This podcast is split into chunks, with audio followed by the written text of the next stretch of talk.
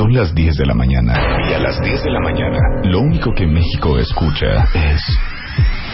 Muy buenos días, cuentavientes. Bienvenidos a estos W Radio. Son las 10 4 de la mañana. ¿Cómo va la vida en este precioso ¿Cómo amanecieron?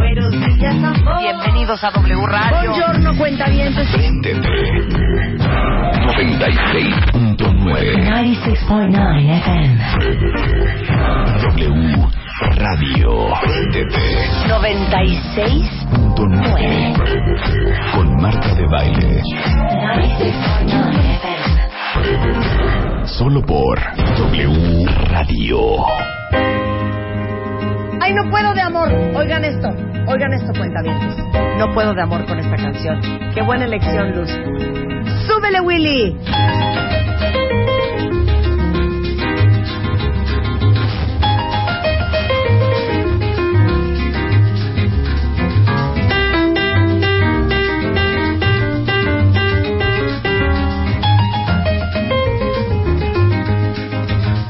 No puedo de amor.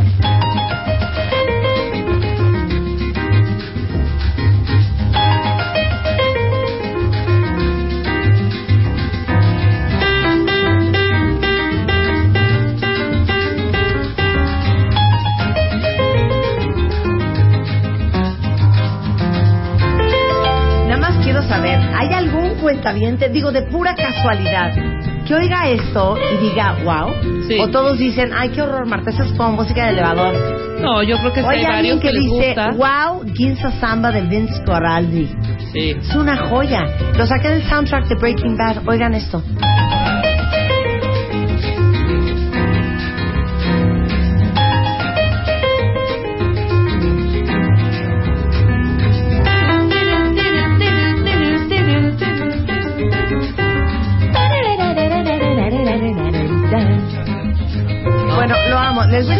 Escena de Breaking Bad era esto. Esta serie de televisión gringa de un químico que se vuelve, pues, eh, productor de metanfetaminas. Mira. Cuando, cuando, cuando le entregan su nuevo laboratorio y ya tiene como su asistente y empiezan a cocinar la metanfetamina, está esta canción de fondo. Me parece Claro. una joya. Entonces mi pregunta es si hay alguien que aprecia esto de Ginza Samba. Yo creo que sí. ¿Quién s- Y la oí dije, yo me urge. Entonces entré a iTunes y bajé esa canción y fui muy feliz. Oye, ahorita que estás diciendo eso. ¿sabes qué? Se me Es está ocurriendo. Tiene, me, me estoy sintiendo con, como eco, como que se está viciando. Bájale ahí. ¿Sí? Sí, sí, se oye. Sí, claro. Estoy oyendo a mí mi voz rara. Es que todo el mundo oye esto y dice, ay no, música de elevador, es como música de súper. A mí me encanta. Debe de haber alguien que aprecie esto, ¿no? Pero ¿sabes qué? Que sí. Sí, sí va a haber. Se me acaba de ocurrir. Vamos a traer a los musicalizadores de las pelis o de las series, ¿sabes? O sea, ¿cuál es el momento? Tú le pones a una a una escena la rola equivocada y se va para abajo tu escena, yo creo. No, ¿no? O totalmente. sea, yo creo que aquí cuando estaban haciendo esta, ¿qué están haciendo en esta escena cuando está esta rola? Están cocinando Están la cocinando el rollo, en un ¿sabes? laboratorio eh, de ensueño. Pero ve el rollo, acabas de decir algo importante. Sí es una música como para cocinar, ¿no? Sí, a ver, súbele. O sea, si están cocinando algo, claro. están preparando algo, es un mo- momento como también un poco de relax para los que están en, en este en, en este business, ¿no? Pues viene al caso. Ponle, ponle a esa escena una más música dramática y quizá no resbala esa escena también como resbaló esta. Claro, ¿sabes? un valor Ah, impresionante. entonces yo creo que hay que traer a esa gente, a la gente que hace, claro, los que tienen las escenas, a ver cuál, qué aquí que meto un pianito, meto un violín, meto una música de suspenso, una música de, de un poco más de, com- de comedia, ¿sabes? Mira, genial rola ¿Cómo para le hacen? sentirse en el cuerpo, dice Dulce y Bet. ¿Ves? Ebolet dice, ¿qué es eso? Ay, Por ejemplo, veras, Boleta Ebolet, de tener 18 años. De veras. Es que yo, Yo creo que creo que es la canción ideal para empezar el lunes. Perdón, Claro. pero yo la puso Willy A ver, y yo estaba oye, buscando a Eugenia y A yo, ver, qué bonita. chica, Vamos a poner ese principio. Ok, es lunes. Ajá. ¿Ok? ¿Estamos de Ajá, acuerdo? Ajá. Y al cabo que tampoco queríamos venir. No, sí queríamos. Ahora Pues sí queríamos. Ahora sí queríamos. Ahora sí tengo harta chamba, hija. Entonces, lunes. Está duro. El lunes siempre es duro. Siempre Aunque para cuesta ti, trabajo arrancar. Aunque para ti el lunes es el día más increíble del año. No, para Helios Elios todos. Herrera. Entonces, lunes, pues, tenemos una semana por delante. Eugenia también, que es eh, enemiga de los lunes. Es un día difícil. Pero viene sonriente, Es. Sí, súper sonriente. Ok. Muy sonriente. Imagínense que el- todo el día lo vivieran con este sentido del humor.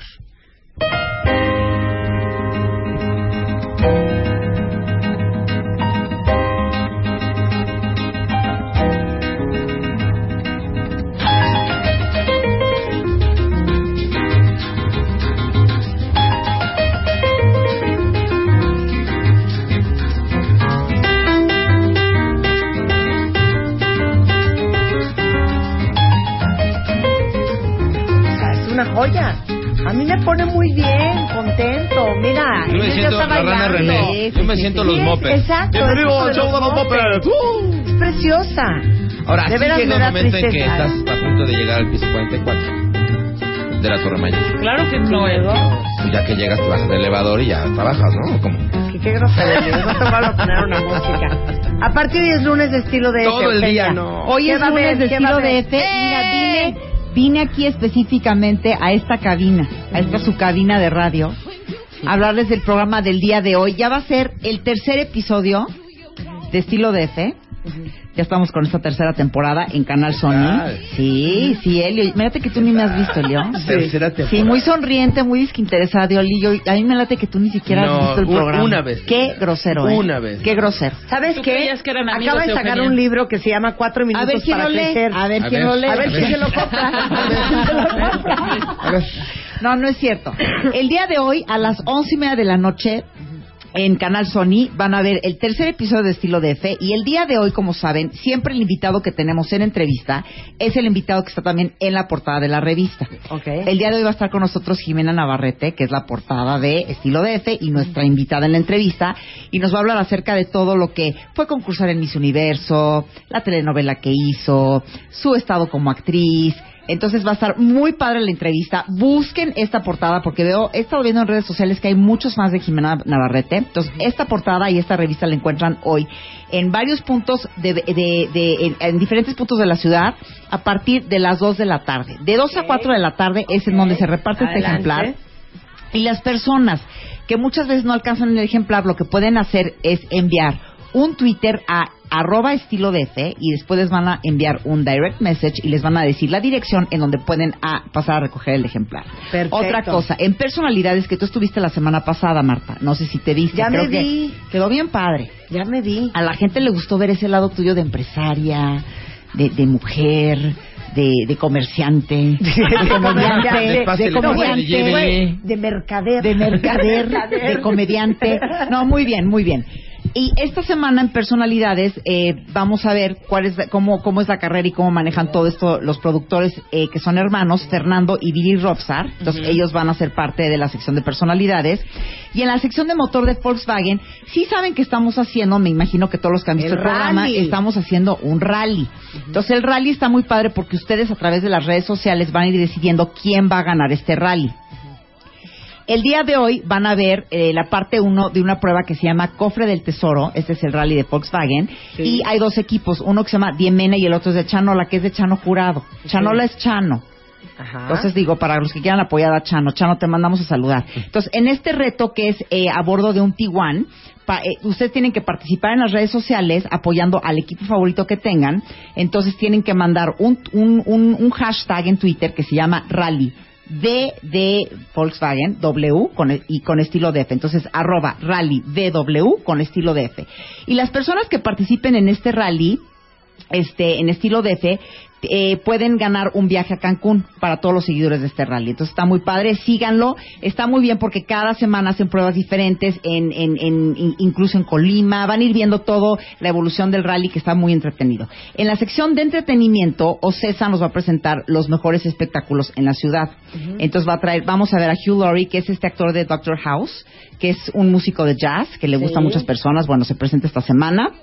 El International Dub Club, que trae música este, a México desde Inglaterra, y el Music Boys en Absolute Equality, que viene directo desde Corea del Sur y trae, eh, ellos, ellos son una banda con, con un estilo pop así como muy original. Entonces vean toda la agenda que traemos eh, de, de eventos en, en la parte de entretenimiento, que esto lo traemos con Ocesa. Entonces, estilo DF ya saben que les damos las mejores recomendaciones de moda, también para asistir a todos estos eventos, ya saben que este es un programa de estilo, y es importante que sigan a estilo DF, esto es arroba estilo DF en Twitter, para que soliciten su edición impresa y así van a recibir este direct message que les digo, para que puedan pasar a recoger las- la- un ejemplar a las oficinas, y si no, búsquenlo en los diferentes este, eh, puntos de venta de 2 a 4 de la tarde. Adelante. Entonces recuerden que hoy a las once y media de la noche de la por noche. Canal Sony los espero para que vean la entrevista de Jimena Navarrete, el rally de Volkswagen, en personalize a Fernando y a Billy Robsar y también te espero a ti, Elio. Te espero a ti a que hoy en la noche nos Elio. acompañes. Ahí es voy a más, estar. A mañana, ver, mañana este le, programa. le marcas y le haces preguntas del programa de. Y te hago y te voy a Esta sección de personalidades es, es justamente a la, Es- que, a la que nunca me has invitado, ¿verdad? Exactamente. Ah, sé Exactamente. cuál, porque, porque no hay estilo sin actitud, hay que hacer una... Exactamente, tú nos tienes que enseñar en eso. actitud, entonces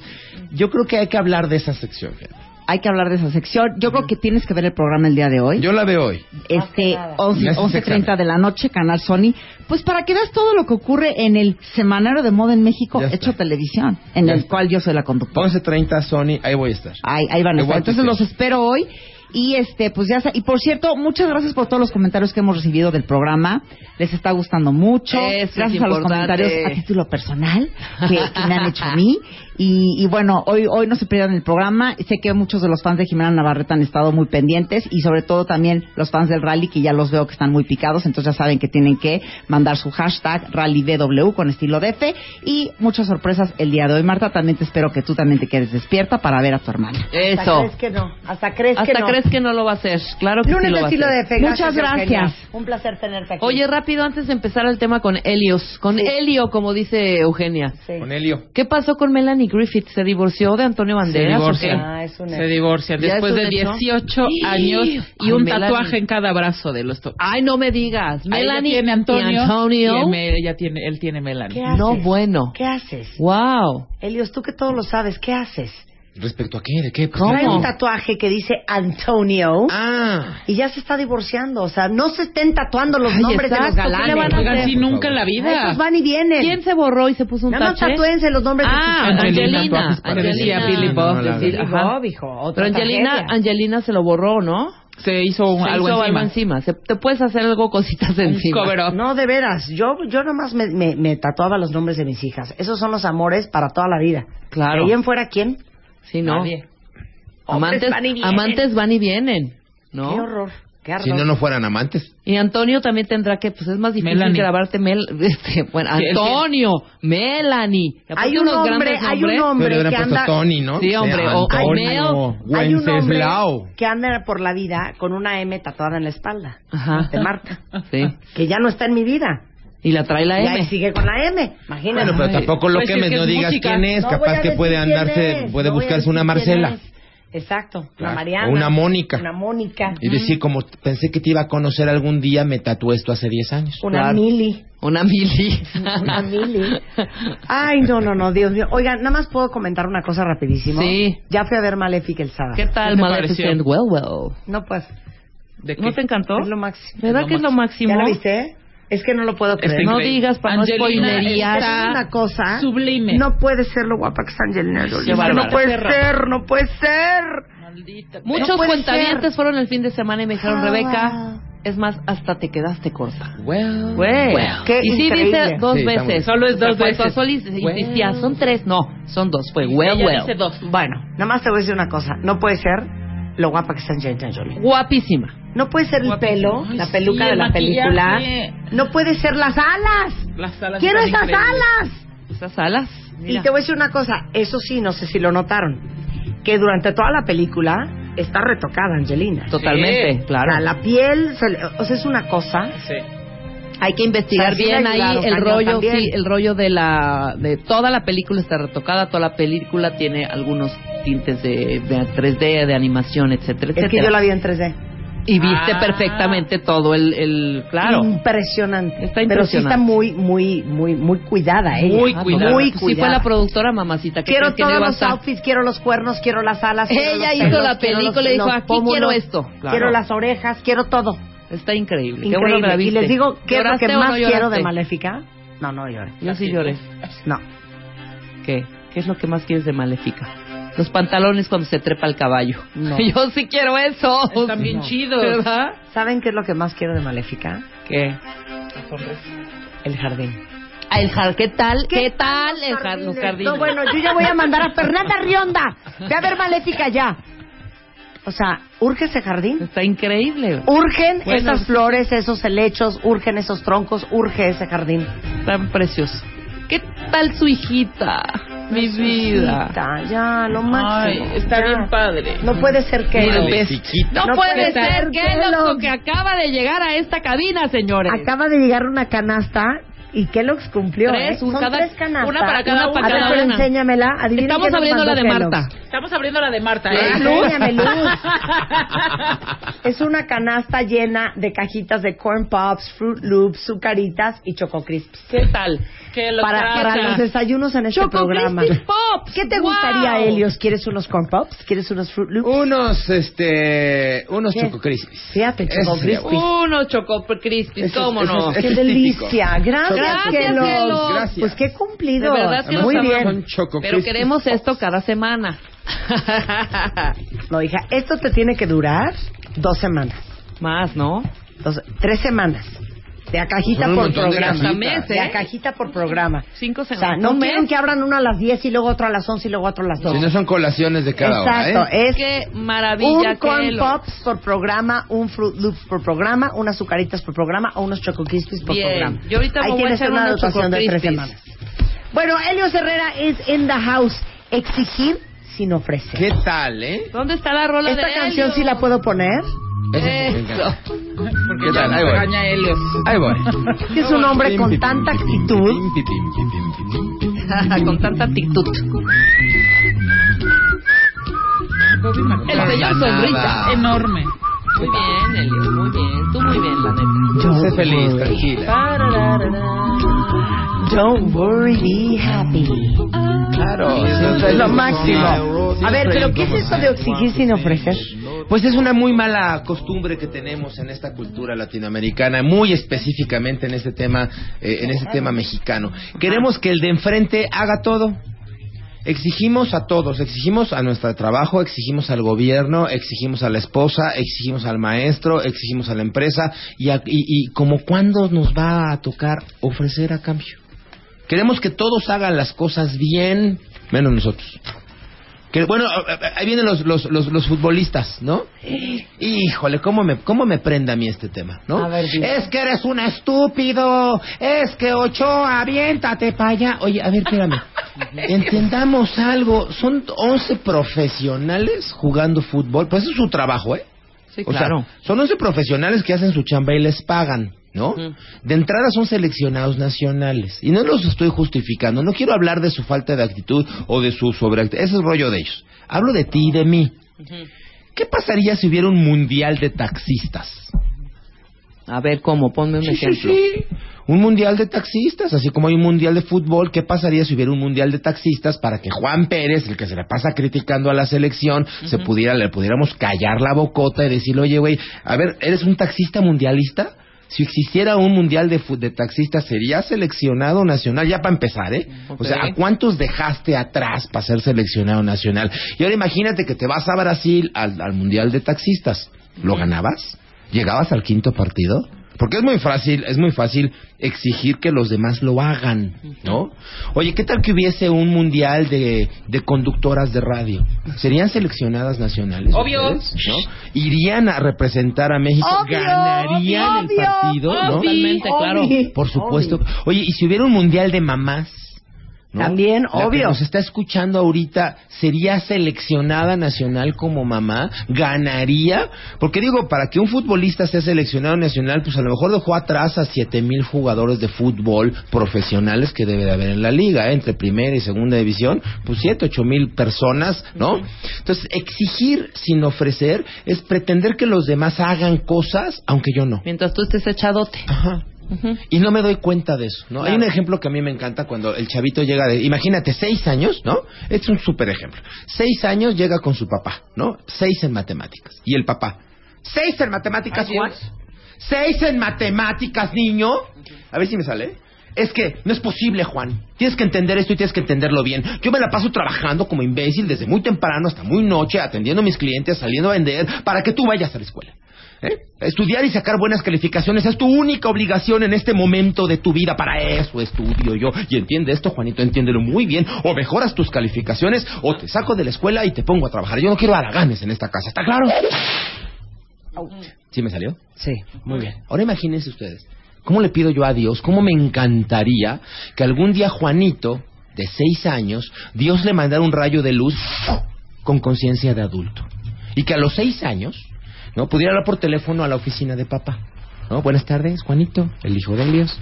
Oiga, ¿sería tan amable de mandarme por email los resultados de este mes de mi papá? Sus estándares de venta, su disciplina, su puntualidad. Gracias, aquí lo espero en el fax o en el email, ¿no? Y ya que lo tengo en la mano, espero a las 8 de la noche que llegue mi papá. Papá, ven acá, papá.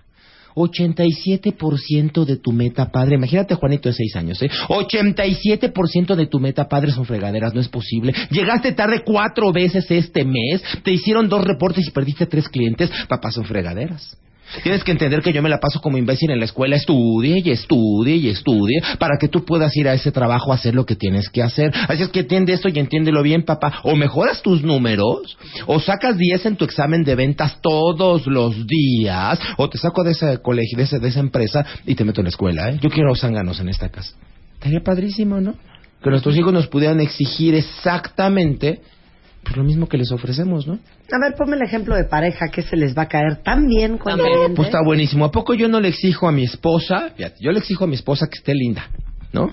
Que cuando llegue todavía esté linda, esté bien maquilladita, que na- na- nada de transformer, ni nada de calentador, ni la, la- la mascarilla de aguacate y el pepino en el ojo. Eso, pues, eso por favor no, ¿ok?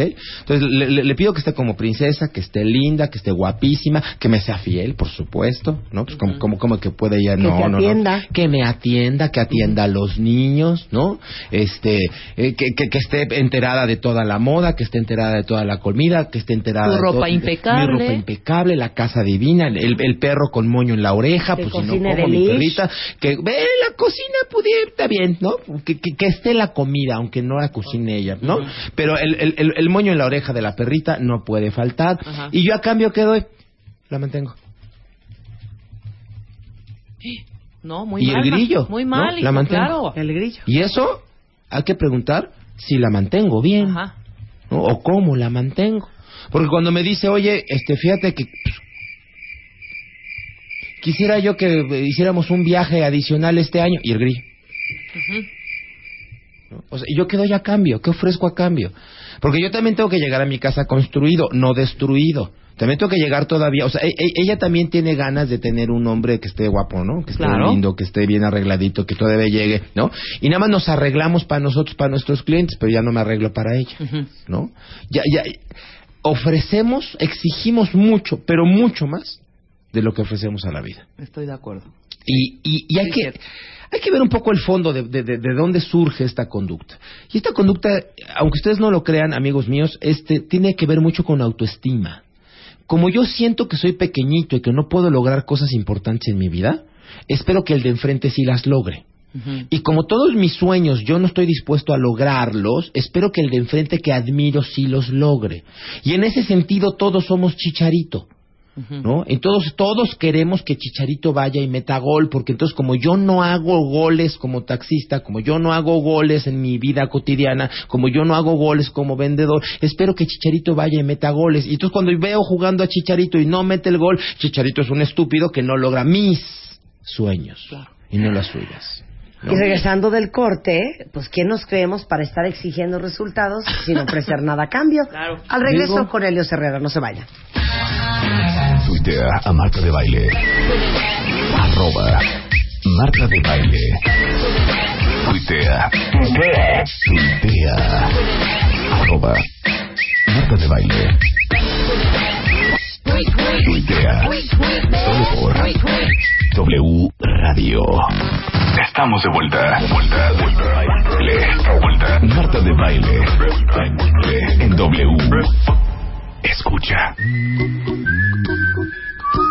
Son diez y media de la mañana en W Radio. Estamos hablando con Elio Herrera, director general de HH Consultores, experto en desarrollo humano para crear gente más productiva, sobre esto de exigir sin ofrecer nada a ¿Qué cambio. tal, eh? ¿Qué tal? Fíjate, dice Leonel en el, en el Twitter, oye, mal ejemplo el del niño, no podemos visualizarnos como iguales a nuestros hijos. Entonces, ¿quién los guía? El tema no es quién los guía, el tema es, si tú como adulto no estás comprometido con lo que a ti te toca, eso es lo que le estás enseñando a tus hijos.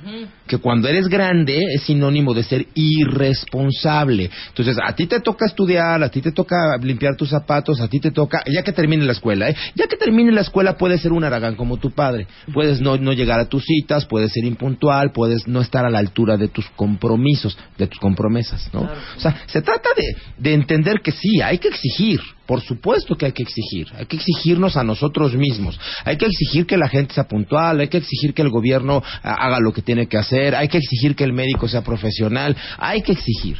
Pero también hay que estar dispuestos a ofrecer lo que nos toca a nosotros ofrecer.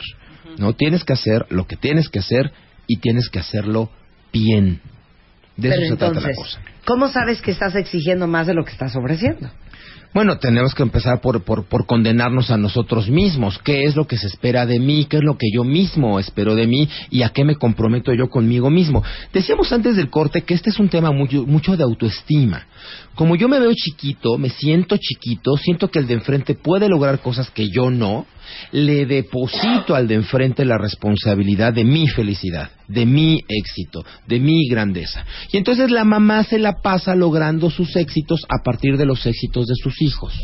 ¿No? Entonces la expectativa que colocamos en nuestros hijos es, mira, yo te voy a dar todo lo que yo no tuve para que tú logres todo lo que, yo, no, logré, todo lo que yo no pude. ¿No? Está cañoncísimo. Y cuando la niña resulta que no quiere estudiar lo que a ti te da la gana que estudie, te sientes muy frustrada. Y estás exigiendo cosas que tú no ofreciste. ¿no? Y cuando el chavito se le ocurre que quiere ser músico, pues el papá le da un infarto. ¿Cómo va a ser músico si yo te di todo lo que te di? Porque a mí no me lo dieron. ¿no? Entonces el papá no está disfrutando lo que le da a sus hijos. Está tratando de disfrutar lo que a él no le dieron, que son cosas terriblemente distintas, ¿no? Entonces, eh, de ahí viene este tema de que el de enfrente logre cosas, ¿no? Y materialice cosas que alguien tiene que, que- que hacer por mí, ¿no? Entonces, ¿quién te crees tú para, exigir de esa manera? O sea, ¿por qué, por, ¿quiénes nos creemos para exigir a la selección de fútbol que gane el Mundial? O sea, ¿con, con, con qué poder moral le exigimos a 11 mexicanos que sean los mejores del mundo? O sea, mínimo, mínimo, mínimo, mínimo, pues tendríamos que ser nosotros los mejores en nuestra chamba para de igual a igual decirle, oye colega, A ver, pero pues, perdón, ¿no? pues es su chamba, ¿no? Es su chamba y la van a hacer bien aunque no les exijas, ¿eh? Porque el chicharito que va a meter goles, es, o sea, el chicharito logra los sueños de todo México, ¿no? Pero el único que gana millones de euros es el chicharito. O sea, el Chicharito va a terminar el mundial y todos los demás, ¿eh? Van a ser vistos por países, van a ser vistos por, por entrenadores, seguramente los van a jalar a otros países al que juegue muy bien. O sea, al final del día ellos van a hacer su chamba y van a ver lo que tengan. O sea, yo no creo, en honor a la verdad, que ningún seleccionado de ningún país salga del vestidor. Pues vamos a cumplir, ¿no? Sí, no, no, no. Vamos a cumplir. ¿no? Mira, pues son 90 minutos, este güey, ¿no? 90 minutos con la pelota. Y Mira, muchos pases para que se acabe el partido pronto. Ay, ya, Dios, Pues horror. no, no creo que vayan a eso. O sea, a lo mejor no les alcanza la técnica, el conocimiento, el entrenamiento. A lo mejor hay selecciones que tú dices, válgame Dios, ¿quién les dijo que esto es jugar fútbol? ¿No? Yo no sé los nuestros qué tan buenos o qué tan malos sean. El fútbol no es algo que a mí en lo personal me, me- me apasione demasiado, ¿no? Lo que sí sé es que hasta los más malos, no quiero decir nombres, ¿no? El peor país, el más tercermundista, el, el- el peor preparado, pues van con ganas de, pues de jugar un mundial y de dar lo mejor en la competencia. No, de ¿no? ganar. O sea, y De ganar el mundial. Algunos van más con ganas. Que eso es lo que nos falta a con nosotros. conciencia, Nosotros ¿no? son pasar cinco partidos. Los demás es ganar la Copa Mundial. Y, y es, es justamente el acento que ponía yo hace rato, ¿no? O sea, yo no quisiera en este momento, en este micrófono, criticar la actitud de los jugadores, ni de la selección. Porque lo hemos criticado, y además nos vamos a cansar No, estas próximas seis semanas. Exacto. Nos, vamos a, nos vamos a hartar de que mil personas le exijan a la selección, ¿no? No. Yo quisiera criticar nuestra actitud, la tuya y la mía, a partir de lo que a ti y a mí nos toca hacer hoy. ¿No? Tú eres un vendedor, tendrías que jugar como vendedor mundialista, ser seleccionado nacional de tu empresa. Oye, ni siquiera ganas el concurso de ventas de tu zona, ya no digas de tu ciudad, y, y estás criticando que si Ochoa me- le metieron gol o no. Exacto. Mira, aquí está Geo González. A ver, Geo. Experta en Anda, deportes. anda. Experta en Muy bien, deportes. Pregúntale tú enojado con la actitud ahorita de la gente. No, no, no es posible. A ver, dile. ¿Qué onda, Ah, Yo amo a Marta de baile porque porque dijo, este, yo no sé por qué le apuestan tanto a un deporte que nunca cumple las expectativas, ya están sufriendo y tiene toda la razón. Pero lo, ha- lo hace uno por un principio de supervivencia moral. Sí, estoy de acuerdo con es la verdad. Es por lo Estoy de mismo que acuerdo vamos con a votar cada seis años. Es que estamos mal de Claro. entrada, Helios. Hablando de la exigencia. Pero- pero insisto. ¿Por qué le estamos exigiendo a México que gane una Copa del Mundo como si fueran los alemanes, los brasileños, los españoles, los franceses o los argentinos? O sea, ¿quién, ¿en qué momento nos inventamos que somos buenísimos para el fútbol? Pero Es insisto, insisto, eh, en, en, en, en, en- en este momento yo no quiero criticar a, lo- a los seleccionados de fútbol. Es el momento. Son seis semanas por delante, de veras nos vamos a aburrir, nos vamos a atascar de ese lodo seis semanas. ¿Quién nos califica a ti? Y a, porque además el mundial dura seis semanas, tu vida dura de aquí a que te mueras. ¿Quién te califica a ti para andar distraído a ver si el otro mete el gol o no mete el gol cuando tú no estás haciendo lo que tienes que hacer hoy? Cuando tú eres un médico mediocre, cuando tú eres un vendedor mediocre, cuando tú eres una ama de casa que ahí medio va cumpliendo, cuando tú eres un estudiante que con siete estás conforme. O sea, es totalmente inverosímil, intrascendental si el Chicharito gana o no la copa y es el mejor goleador del planeta. Seguirá su vida en su carrera. ¿Qué hay de la tuya y de la mía? ¿Qué hay de esta actitud de hoy me comprometo a ser un conferencista de excelencia? Si ahorita hubiera un mundial de conferencistas, yo sería seleccionado nacional, iría y daría mejor esfuerzo y ganaría el mundial, pero por supuesto, no por ganas, ¿eh? No por actitud. No, no, no, no. Las ganas no alcanzan, lo hemos dicho muchas veces en este micrófono. Además de ganas hay que echarle conocimiento y entrenamiento y disposición. y entendámonos, si ya no les dio pa' más, o sea, pues si, si no tenemos el conocimiento, la técnica y el entrenamiento, de aquí, de aquí al, de aquí al viernes, tampoco lo vamos a Pero al adquirir, ¿eh? revés, mira, la, la gente va y hace bien lo que tiene que hacer y no ni Es en lo que estaba sueños. diciendo. Na- ni en sueños va a llega ganar. de, ay, pues vamos a hacernos los locos 90 minutos, güey. No, pero, pero mira, Todo el mundo va tú con eres, las tú eres ganas. una buena conductora y ahí, Sí. por ahí hay un buen diseñador y ahí hay un buen médico y allá hay... Y ni en sueños van a ganar lo que de repente ganan los, los, los seleccionados por Mm. algo que luce mucho más lúdico. Dice, oye, yo hago bien mis cosas No, no, no, no, no. y resulta que estos mensos se apalancan a la hora de la hora. También está ese sentimiento en la No, gente no, no, que pero a ver, "No a ver, vale". estos mensos, yo te reto, te reto a que tu hijo sea jugador de fútbol. Es que no O sea, estos mensos, estos mensos tienen que entrenar Mano, ocho o primero diez vamos a horas diarias para llegar a ser. Ese fue reto o propuesta, chiquitita. me parece que ambas. Propuesta al aire. O sea, O ¿no- ¿nos estás diciendo que apaguemos el radio y nos pongamos a trabajar? No, te estoy diciendo que con todo y el radio trabaje, si no, ¿quién nos escucha? Por Dios. No, estos, mira, estos en tuvieron donde- que ser primeros seleccionados nacionales, tuvieron que entrenar 8 o 10 horas, no se fueron de Eso fiesta, o sea, hicieron toda una chamba problema, y entre eso 7 es. mil jugadores de fútbol fueron seleccionados nacionales. Esto es, es más, si estos mensos, de- descuento por todo. Pensemos que tenemos una selección mediocre, ya está. ¿Y a mí qué?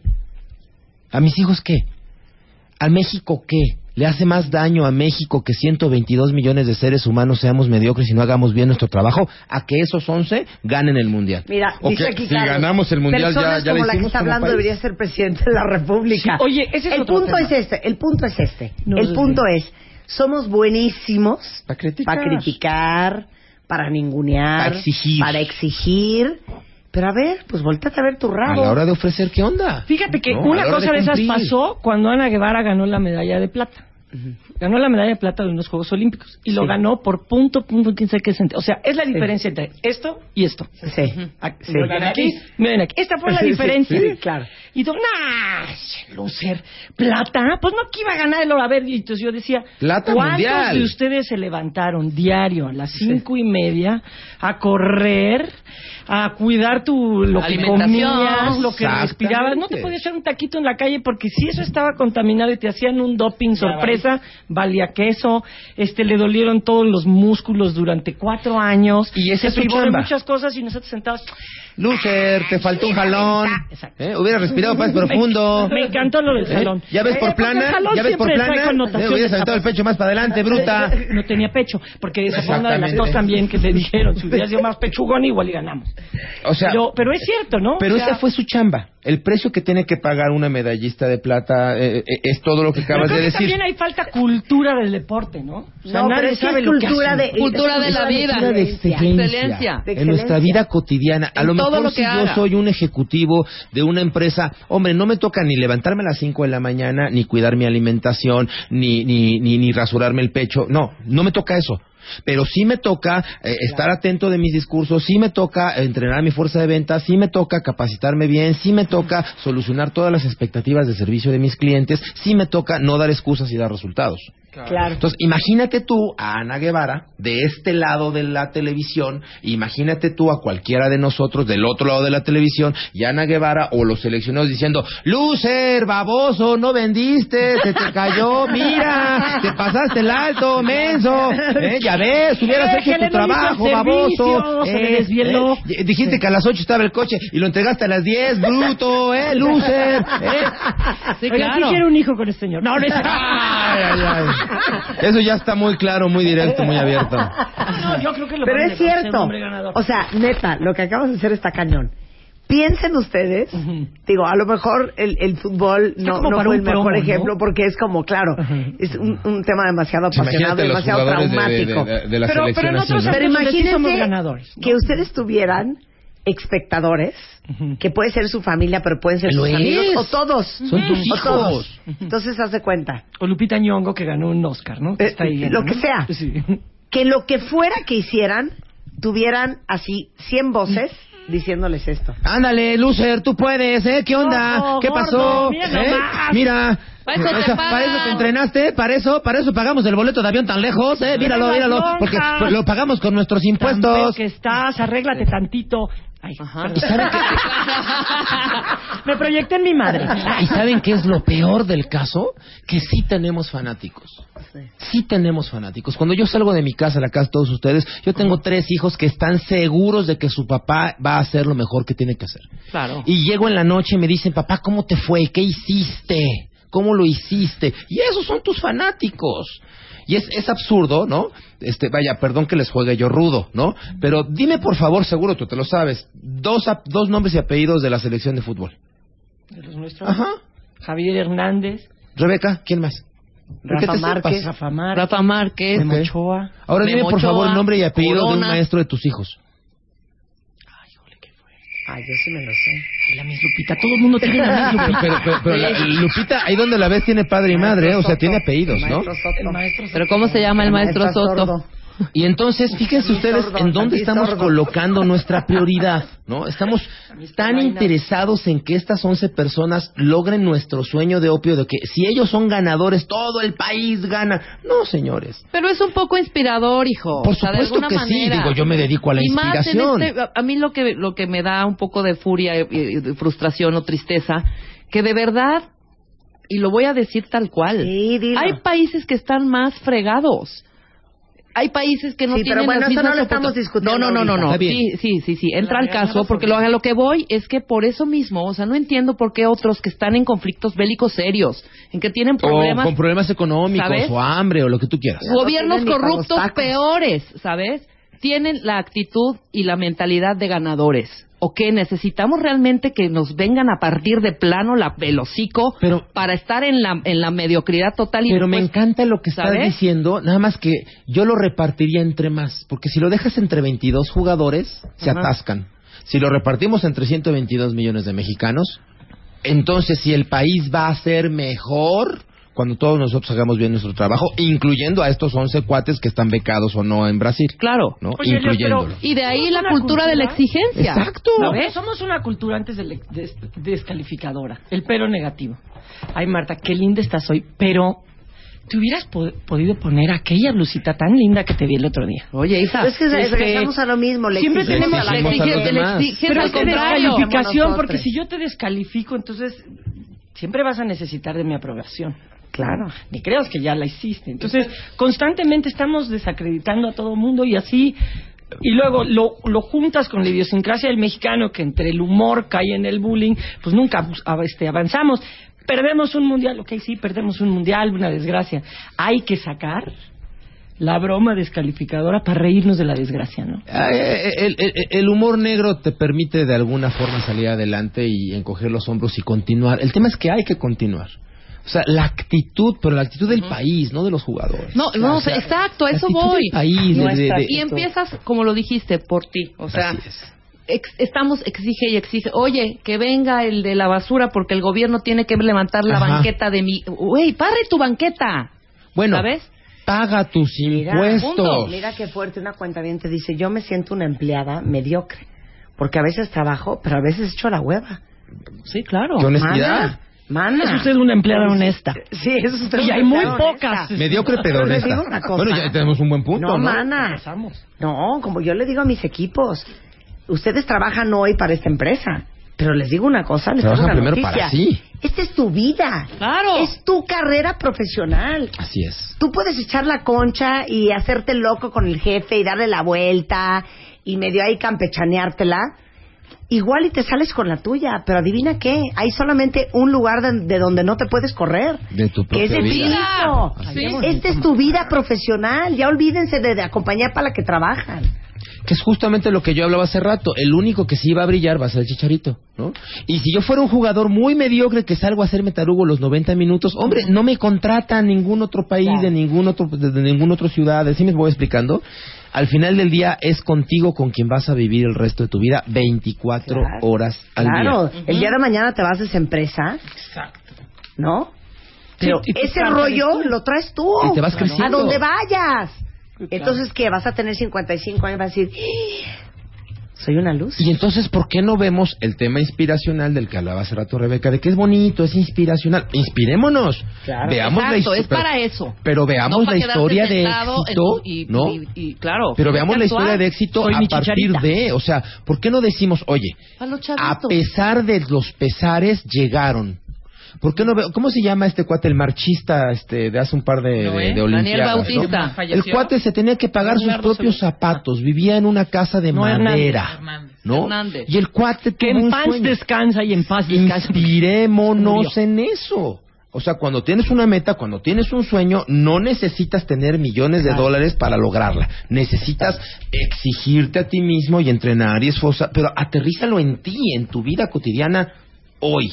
Y si ganan o no ganan el mundial, hombre, qué bueno, qué divertido, es un deporte, es un negocio, es un espectáculo, divertámonos todos. No nos hace mejores países, no nos hace mejor país, sino tú y yo hacemos mejor nuestra chamba. Bueno, es He como, no, es como el Oscar de Cuarón. El Oscar de Cuarón no es de Cuarón, no es de México. Punto. Y está en la sala de Cuarón. No, pero es inspirador, o sea, inspira, ¿no? Hacer las Claro. cosas y decir, güey, este es mexicano como yo Claro, y tuvo las mismas oportunidades puede. como yo y es igual de creativo como yo. Yo puedo hacerlo en lugar de estar exigiéndole a Marta o a alguien que haga su chamba cuando no lo hace bien. Y, Y, yo como sí la hago. parte de mi chamba es escribir libros, ya saqué y publiqué es. el siguiente libro que se llama Cuatro Minutos para Crecer, editorial Selector. Ya está en todo el país con muchísimo gusto. Son 13 o 14 capítulos. La propuesta es que en cuatro minutos puedes leerlo. Literalmente te lo llevas al baño en cuatro minutos y vas a encontrar una reflexión. Sí se puede. ¿no? Cuatro minutos. Cuatro minutitos. Claro que sí. Hasta haciendo pipí. Claro que sí. O Cuatro sea, minutos, hasta cuatro haciendo minutos pipí el- pie. Ella está a la venta en todo el país, se llama, el- la editorial es Selector y es Helios Herrera, cuatro minutos para crecer. Y regalamos 20 ahorita a los cuentavientos. ¿no? ¡Ay, bravo! Sí. Mándenos,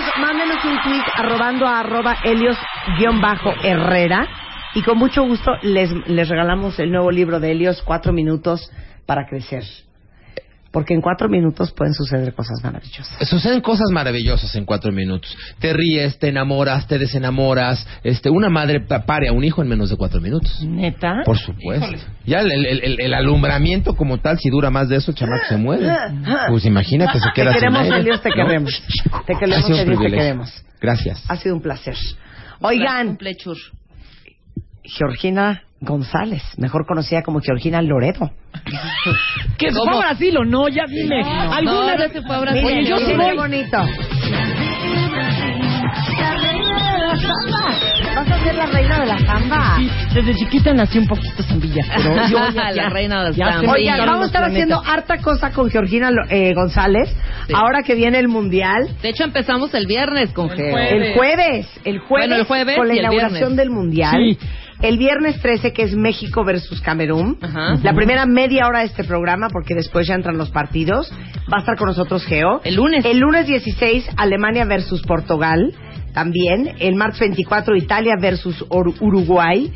Y el jueves 26, Estados Unidos contra Alemania. Por lo pronto. Dile al cuentaviente, Geo, en esta media hora, ¿qué, ¿Qué le vas a ofrecer? Al Mire, le cuentaviente. venimos trayendo lo que se dice. Ajá. Pues fun facts. Sí. Estas cosas que te encantan, ¿no? O sea, ¿cuánto costó el Mundial? Por ejemplo, tener la idea de, de a cómo le salió el partido a Brasil si es que juega los siete partidos. Claro. ¿no? Cosas como es. En los, por ejemplo, este de Alemania contra Portugal, ¿qué anuncian los jugadores? Ajá. Porque bueno, usted le van a dar durante la transmisión de que juegan, la posición, si es carrilero, si tira muchas veces a gol. Pero nosotros le vamos a decir que hace un poquito más fuera de su vida y por ¿Cuánto qué. gana? ¿Cuánto gana? Y Haciendo este, sándwich, por ejemplo. Por ejemplo, ¿no? ¿No? Y haciendo su, O sea, la cosa comercial bonita, de la calzón, nota de color. su comercial del El fun calzón, fact, el fun fact. una cosa así bonilla. El fun fact. También le diremos a usted, este, cuide su peso durante el mundial, oiga. Son claro. 30 días, 64 partidos, los primeros 15 días hay tres partidos diarios, es horario botanero, ¿qué va usted a tragar? Ajá. ¿Qué va a encontrar? al Llega a la final y te quieres estrenar un pantalón y no te cierra, porque Ay, estás cállate. comiendo charrito. Ya no te quedó la 15 playera del días. mundial. Cállate, ¿qué vamos a comer en los partidos Pues del también, Mundial? ¿no? Que pues pudiéramos preparar como un, un Deja la menú comedera, hijo. alternativo. La mamá. bebedera Lo y que el gasto. Su jícama, su verdura, Su jícama, su verdura, zanahoria, su, su nuez, su apio. su nuez con arándano. Ahora vele, de la India. vele, vele, vele, vele haciendo sumas, imagínate, ¿qué te echarás? Pues que tus taquitos de barbacoa, una Oye, nada más en la chelas, nada más en chelas. ¿Y dónde Eso que no gane, puede que gane de México además- tequilas? Mira, la chela no puede dejar de estar porque iría en contra de mis propios principios porque dijimos que el mundial era chelero. El, el mundial no chelero. usted pidiendo agüita de Jamaica porque se va a ver como un villamelón. Claro. O sea, se tiene que echar una chela. Pero, oye, todos los días van a pedir pizzas, y ahora que toca, y ahora tráete las hamburguesas, y ahora Ajá. pídete alitas, y ahora, ya cómo va a estar. Sí, no, eso está muy fuerte, oiga. Les No tengo que decir una joya, joya. En la edición del mes de junio de la revista MOA, Geo González escribió una de las joyas más grandes. ¿Ya lo viste? eh? Ya lo vi ayer. ¿Ya lo viste? Ayer te di las gracias en TDN, en el programa Recortando la Jornada. Y, Ay, qué- y escenificamos, qué escribiste. escenificamos el fuera de lugar ahí con, gente. Este, claro.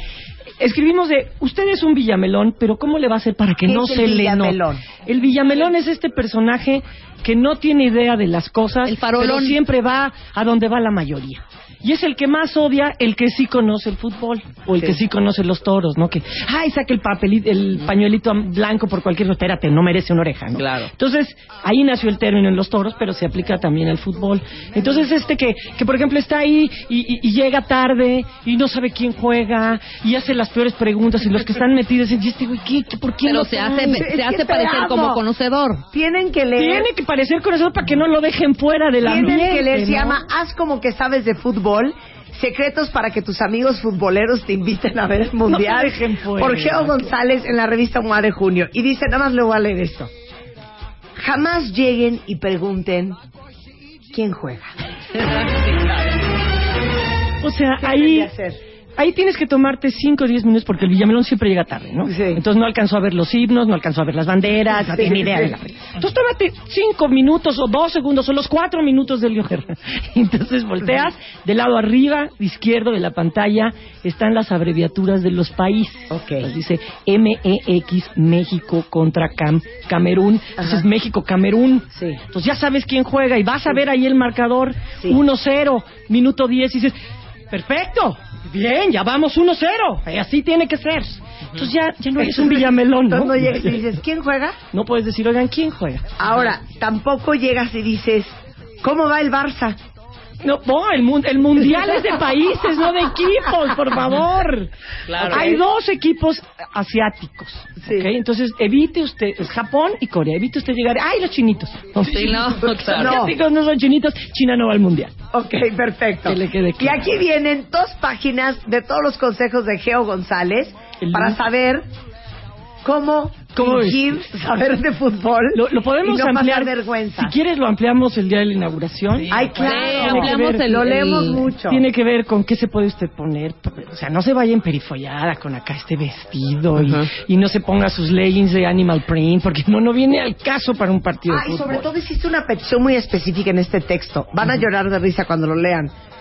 Los anillos en las mujeres. en Por favor, mundial. olvídese de los anillos y los aretes, porque a la hora del festejo, cuando choca, choca uno así el give me five, duele horrores. horrible. Duele horrores que te den un anillazo, ya sabes, con la típica cabeza de puma o con la, la, la piedra esta rosa o verde o azul Ajá. montada en no sé qué cosa de plata. Duele horrores. Entonces, no use esos accesorios, guárdelos. Bueno, eh, Geo González a partir del el jueves 12 va a ser nuestra reportera futbolera del mundial. muchas gracias, Marta, Y de muchas alegrías. ¿A qué hora a empieza reír el, el- la inauguración el jueves? A las 2 de la tarde. A las 2 de la tarde O sea, y el, kick-off- partido. El kickoff es a las 2 de, 2 de la tarde, Sí, empezará a sí, 2 sí. y media, Brasil 3. contra Croacia.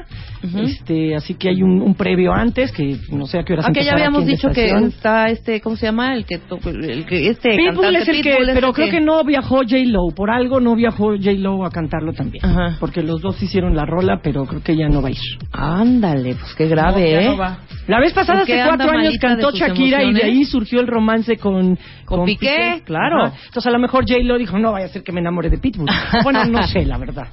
Úchale, Te no queremos, J-Lo. te queremos. Muchas gracias, Marta. Es, es recíproco la Y aparte traemos un chorro de fun facts de fútbol y traemos eh, nuestro álbum futbolero a la Está increíble, Está hija. increíble, Qué ¿no? buenas ilustraciones. Es un álbum eh, ilustrado por un rumano que se llama Daniel Niari y vienen este pues los jugadores más, Messi, más Ronaldo, conocidos. y una joya que Ronaldo, una joya que le, da- que le dimos que es explicarle el fuera de lugar, porque eso es lo que verdaderamente este distingue a un Villamelón ¿Te de un parece de que el jueves hagamos todo eso? eso lo hacemos. el Te, te dije de, de qué, parece de que de hagamos? qué, de que expliquemos, ¿sale? Besos, gracias. Te queremos, Gracias, te. Nos vemos Hacemos el jueves. un corte y regresando vamos a hablar de este bullying con el senador Mario Delgado. Vamos a hablar de el diablo y otras alegrías más en W Radio. No se vayan. Para que la tengas, para que te llegue, Para que no infartes. para que no corras. Para siempre tener paz. Suscríbete a MOA. Haz la tuya. Suscripciones arroba revista MOA.com o entra a martadebaile.com. Haz la tuya. Si tienes ID de cuenta bien, te recibe un descuento especial. Una revista de Marta de Baile. Llama a Marta de Baile. Llama a Marta de Baile. Llama a Marta de Baile. Llama a Marta de Baile. Llama a Marta de Baile. Llama a Marta de Baile. 5166-8900. Llama a Marta de Baile. Y 01800-718-1414. Llama a Marta de Baile. Marta de Baile en W. Son las 11.16 de la mañana en W Radio. Yo creo que todos los que son papás que oyen este programa, todos los cuentavientes que tienen sobrinos o que tienen hermanos chiquitos, estamos súper conscientes del tema del bullying. Y yo creo que a raíz de lo que pasó en Tamaulipas, esto otra vez ha tenido un gran boom. Sin embargo, desde hace muchos años, de hecho desde que era secretario de Educación del DF, Así es. Mario Delgado ha estado muy, muy, muy clavado en el tema del bullying. El senador Mario Delgado está aquí el día de hoy para hablar de la Ley General para la Prevención y Atención de la Violencia Escolar. ¿Sabes lo que a mí más me ha traumado de la historia de Tamaulipas? Que yo no sé si ustedes se la sepan. Tú sí te la sabes, Mario. Sí. Agarran un chavito, entre cuántos más eran, tres, Como cuatro, tres, cuatro, sí. de 12 años. Y entonces al chavito este lo empiezan a aventar contra la pared, le pegan contra el muro con la cabeza y el niño básicamente se muere. Para hacerles el cuento muy largo, un cuento muy corto. Los niños, obviamente, por las leyes mexicanas, no pueden ser procesados penalmente porque todos son menores de edad. Así es. Entonces, es, yo creo que hasta por eso es muy delicado el tema del bullying.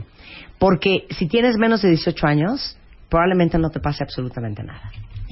Así es. Bueno, Marta, muchas gracias por la invitación. No, Un de saludo que estés acá. eh, a tu auditorio, a todos tus cuentavientes. Pues efectivamente, es, eh, es- he estado varias veces en este programa, justamente para Muchas, hablar. hemos hablado de bullying muchas bullying, Marta, veces. desde hace algunos años y lo advertíamos que es un es un ah, problema que va creciendo en todas las escuelas eh, del país. Y justamente esto, esta, este debate de qué hacer y, y que son menores de edad, lo, lo que yo digo es que el bullying, el acoso escolar, es la violencia menos comprendida en nuestro país. De repente nuestro país entró en una escalada de violencia terrible y no nos dimos cuenta que estaba teniendo un impacto en esta generación de niños y de jóvenes.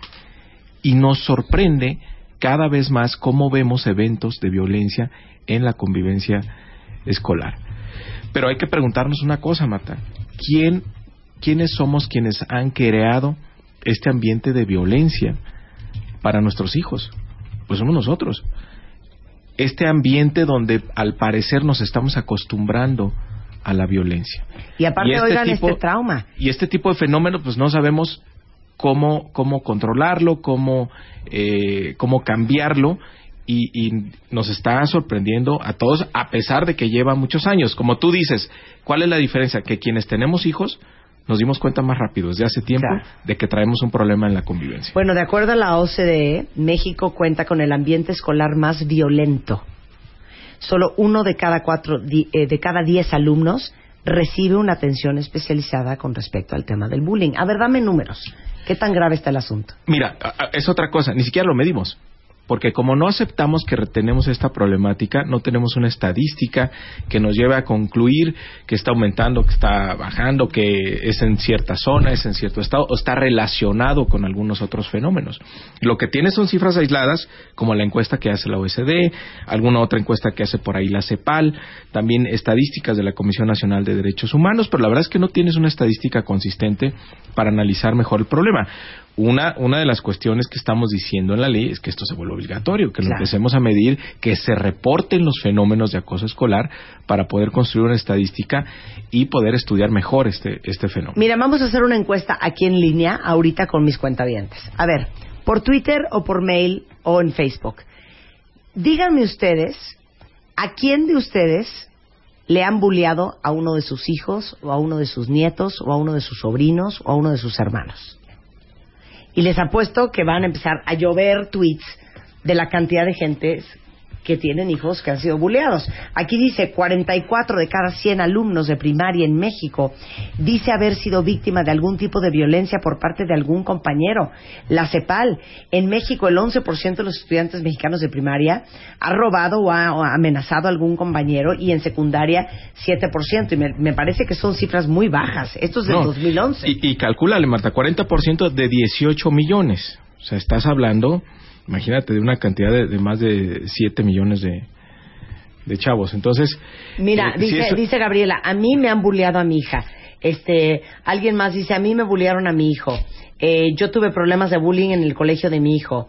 Eh, en fin, yo creo que todos en algún momento de la vida o hemos sido bulleados, sí, o hemos o sido bulleamos testigos. a alguien, o, o hemos sido testigos de bullying. Ahora, fíjate, Marta, eh, ¿cuál es la principal, el principal obstáculo ahora que he enfrentado co- como senador, que he tratado de promover desde el primer día que llegué una ley, que, que muchas personas, muchos compañeros, eh, incluso senadores, piensan que, que esto no es urgente.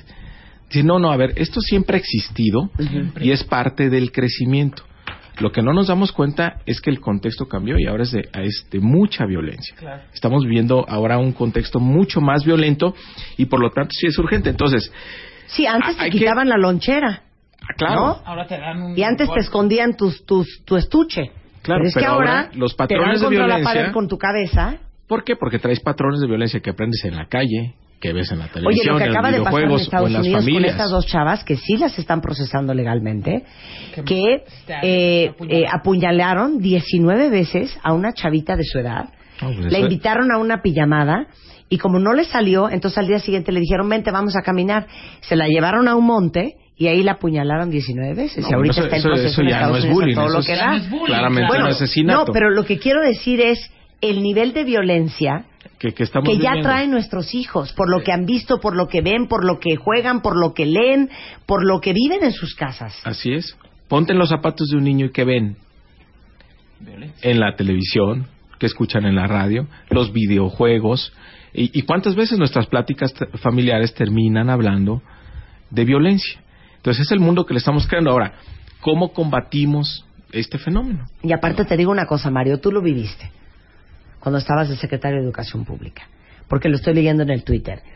Eh, muchos que dicen a mi hermano le pegaban en la cabeza y le vaciaban el bote de basura. Este a mi hija la bulea a su tío, que es mi hermano, ella tiene ocho y el tío tiene cuarenta. Este, a mi hija la tuve que cambiar de escuela porque la buleaban. A mi hija, y está muy fuerte este problema y los maestros a veces no quieren ver. No. Los colegios no quieren ver, no Ese quieren es- ver, Mario. No, bueno, siempre es la, la primera reacción es eso. Como no sabemos cómo atender esto, lo primero es negarlo. No, aquí no existe en escuelas públicas y en escuelas privadas. ¿eh? Y lo que tiene es la reacción de los maestros natural, porque no tienen la preparación para enfrentar este tipo de fenómenos, también es negarlo. Entonces, como que todos hacemos que nos callamos y que, nos, y que no pasa nada, pero cada vez estamos incubando fenómenos de violencia más agresivos. ¿Cuál es la diferencia ahora, Marta? Sí hay un cambio en que ya se está reconociendo. Así que ya se está perdiendo el miedo de decir, bueno, sí tenemos un problema en la convivencia escolar. Sí, pero ¿y ahora ya qué? el, el propio secretario de Educación ya ha planteado un, un programa de 15 puntos con todos los secretarios de Educación del país. El presidente de la República ya habló también de este tema y dijo que le iban a poner mucha atención. Entonces, aprovechemos esta ola para sí ponernos a trabajar y tener un programa obligatorio en todo el país, en todas y cada una de las escuelas de México, pública y privadas, debe haber un programa anti-bullying. Regresando del corte, quiero entender cuál es, cuál es el, el plan y después quiero que les digas tú a todos los padres de familia que están escuchando este, a este programa qué sí pueden hacer. Regresando del corte, no se vayan. Tuitea a Marta de Baile. Arroba Marta de Baile. Tuitea. Tuitea. Arroba Marta de Baile. Tuitea. Solo por W Radio. Estamos de vuelta. Vuelta, vuelta, baile. Vuelta. Marta de Baile. En W. Escucha. Once y media de la mañana en W Radio. Estamos hablando con el senador Mario Delgado, un gran promotor de la Ley General para la Prevención y Atención de la Violencia Escolar en contra del bullying, sobre el gran problema que tenemos. Y estoy impactada con la cantidad de tweets que han llegado de cuentavientes a quienes les han bulleado a sus hijos. Y la verdad es que es muy desesperante, Mario, porque di la neta. O sea, todos los papás que están escribiendo, una mamá que dice que a su hija le rayaron los lentes, tiene, va en primero de primaria, con peligro de cortarle la cara. Este, a su hijo, este, le pegaron en el colegio. Eh, mi sobrina sufrió bullying eh, en segundo año de primaria. La tuvieron, este, todo el día le decían que estaba gorda. Eh, mi hija en el colegio católico fue bulliada y tienes que amenazar a los, a los directivos para que hagas algo. ¿Qué- para, para que hagan algo. ¿Qué haces? Neta, ¿qué puedes Ah. hacer? Di la neta, Mario. No, a ver, Marta, nada. Yo he visto la angustia de los padres de familia de ir, eh, de que se dan cuenta que su hijo, pues tiene ya una afectación emocional producto de- del bullying en la escuela, del acoso escolar. Y van desesperados al, a ver al director de la escuela o a los maestros y lo que encuentran siempre es una negativa. Claro. No, señora, aquí no pasa nada, aquí no fue. Seguro es afuera Sí, o no, de la bueno, escuela. sí, pero fíjese que su hija, bueno, también llevan. ponemos en consideración. Qué bueno, eh, la verdad es que, bueno, Sí, vamos no- a no poner creen. atención. y, y no y no te proponen nada para solucionarlo.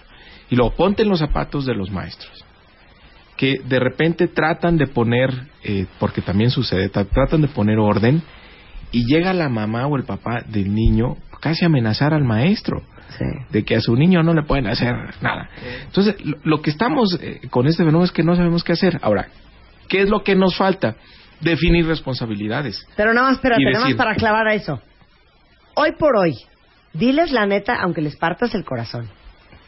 No hay mucho que puedan hacer. No hay mucho que se pueda hacer. La verdad, no.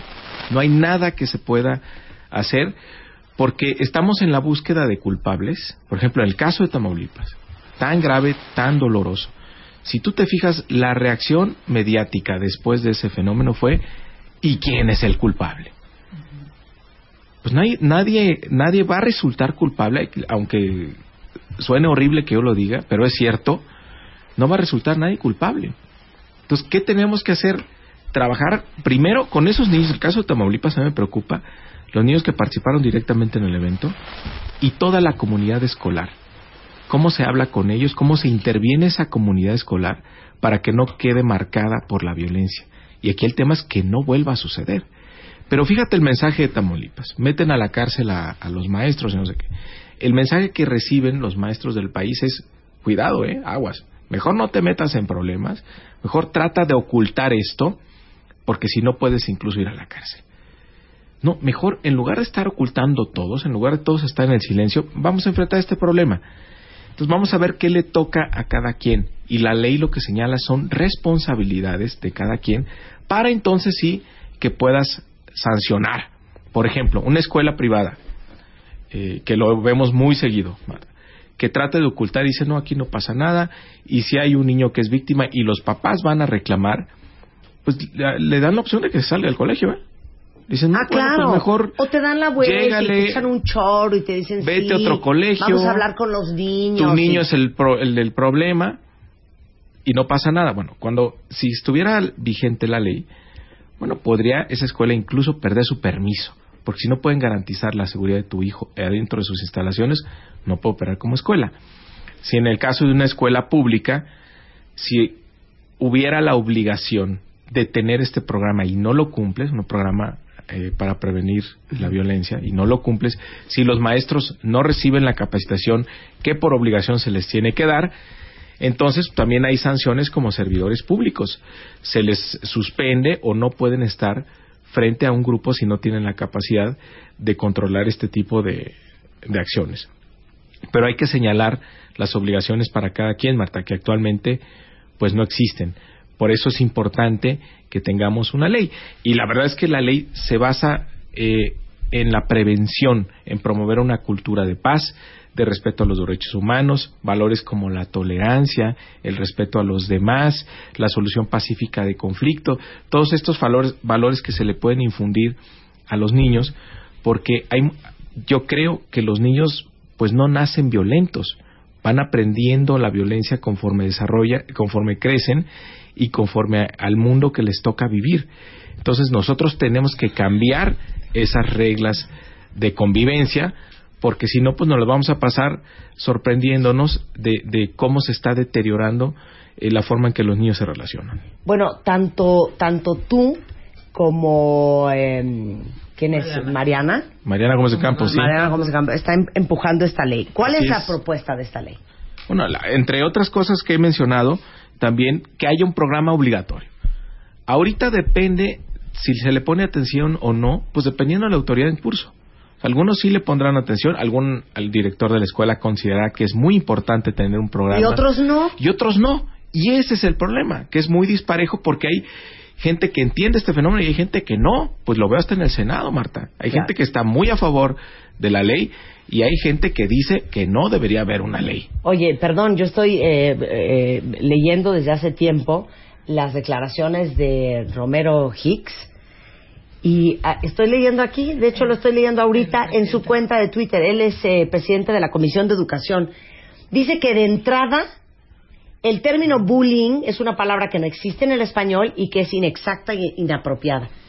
Bueno, está bien, pero eso No no, se- importa cómo se llame. Usted se estarte fijando en las cosas que no son relevantes. Todos los padres de familia sabemos que se llama bullying y sabemos qué significa.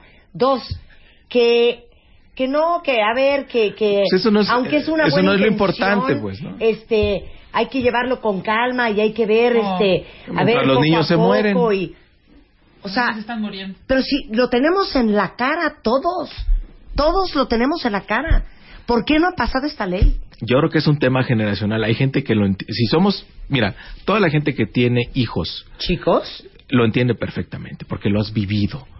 Pero ya los que ya no tienen hijos de esta edad dicen, no, pues es parte del crecimiento, es, no- es normal y ¿cómo va a hacer falta una ley para esto? No, sí hace falta, Marta, para que reconozcamos este fenómeno, Ustedes para que haya por manera a la mamá del niño obligatoria. que mataron en Tamaulipas Si si, existe hace el falta bullying. esta ley. Bueno, pues O sea, imagínate, perdón. ya cómo les respondes, ¿no? Entonces, a ver, ¿cuál es la propuesta? Ya explícala. la propuesta es una ley que haya un, para que haya un programa obligatorio, es decir, para que ya no quede a discreción o a la consideración de algunos si existe o no el fenómeno. Es decir, ya tenemos un problema de violencia. Fíjate, Marta, yo lo comparo y hay que guardar todas las proporciones, pero ¿cuánto tiempo le costó a nuestro país? ¿Cuánta sangre, cuánta muerte, cuántas familias mutiladas para entender que teníamos un país de víctimas? que existían las víctimas y que necesitábamos una ley para proteger a las víctimas. Fue muy dura esa batalla, pero finalmente lo logramos. Creo que estamos en deuda con nuestros niños, con nuestros jóvenes, en darles una ley que prevenga la violencia en la convivencia escolar. El tamaño de la reacción que necesitamos por el deterioro que tuvimos, que tenemos en México, por la violencia que vemos todos los días, debe ser de ese tamaño, debe ser una reacción tremenda donde toda la sociedad se comprometa a que estos no van a ser la generación de los niños que crecieron en la violencia y que se acostumbraron a la violencia y que piensan que la violencia es lo normal. Tenemos que infundirles otros valores. Ese es el esfuerzo que tenemos que hacer como sociedad. Por eso creo que necesitamos esta ley para que sea obligatorio que haya un programa en todas y cada una de las escuelas para que los padres de familia tengan respuesta, para que los maestros reciban una capacitación apropiada de cómo lidiar con este tipo de conflictos y también para que se establezcan obligaciones para los padres de familia, para que tengan que estar atentos a qué es lo que está pasando con sus hijos en la escuela. Creo que es, tenemos que hacer un frente común, Marta, y por eso es importante que exista una ley que va a ser el principio para que pues ya perdamos el miedo de hablar este fenómeno Bueno, y todos lo enfrentemos. Estoy leyendo la cuenta de Twitter de Romero Hicks y dice, es- este es un, es un tuit del 3 de junio, que él eh, pues acepta, ¿verdad?, que no ha tenido oportunidad de leerla. Madre de Dios, yo no lo había visto. ¿Está en su Twitter? Está, en su Twitter. en un post que puso. Dice aquí, el tema se insertó en la agenda nacional tras el escándalo que provocó la muerte de Héctor Alejandro Méndez, el niño de 12 años, que murió el pasado 20 de mayo en Tamaulipas, después de las agresiones sufridas a manos de sus compañeros en la escuela. Y después del anuncio de la iniciativa, que se asegura tiene el consenso de las principales fuerzas políticas para impulsar esta ley, Romero Hicks reconoce que aún no ha tenido oportunidad de leerla. Pues es que cuántos niños más hay que trompearse o cuántos niños más tienen que morir para que suceda algo en este país. Perdón, no nos vayamos lejos. Miren, llamen Chile. O sea, si se murieron esa cantidad de niños en la guardería ABC Y no ha pasado y no nada. ha pasado En nada cinco años, años. después, Cinco años te después. tengo malas noticias, Mario. No, sí, bueno. Ahora, ¿qué podemos hacer nosotros? Aquí dice una cuenta por favor, por Firmas. favor, firmas. Yo les voy a decir una cosa. Inauguremos en este momento el hashtag Ley- anti-bullying. y pongan ustedes gatito ley antibullying. Ahí está mi cuenta de Twitter. Urge, por favor, les suplico, arroben a Mario Delgado, que es Mario-Delgado 1, que junto con Mariana, Mariana que ahí debe estar su Twitter sí, también. están em- empujando esta ley, porque es que no es posible, porque obviamente, hasta que no le toca a tu hijo, hasta que no le toca a tu sobrino o a tu nieto, no te Así das es. cuenta de lo urgente que es. Pero y todos los padres de familia que están escuchando el programa, que ya invadieron mi Twitter, de historias de niños buleados. Marta, la ley, la iniciativa de ley, de ley está desde diciembre desde do- del 2012. Pero bueno, nos pasamos hablando de las reformas estructurales, leyes secundarias. Yo digo que esta no es una ley secundaria, esta es una ley prioritaria que puede cambiar a la vida de muchas familias y muchos niños en nuestro país. Y pues yo invito a la gente a que sí, hagamos esta hashtag ley antibullying para que aquellos que no han entendido la importancia y la urgencia de este tema eh, lo, lo entiendan a partir de, de las redes y de que estemos todos presionando. Yo, yo y Mariana y otras senadoras del PRI, como Lucero eh, Saldaña, como Lilia Merodio, como el senador Omar Fayad, también son del PRI, porque tenemos consenso de los tres partidos, hemos propuesto que se ponga dentro del periodo extraordinario.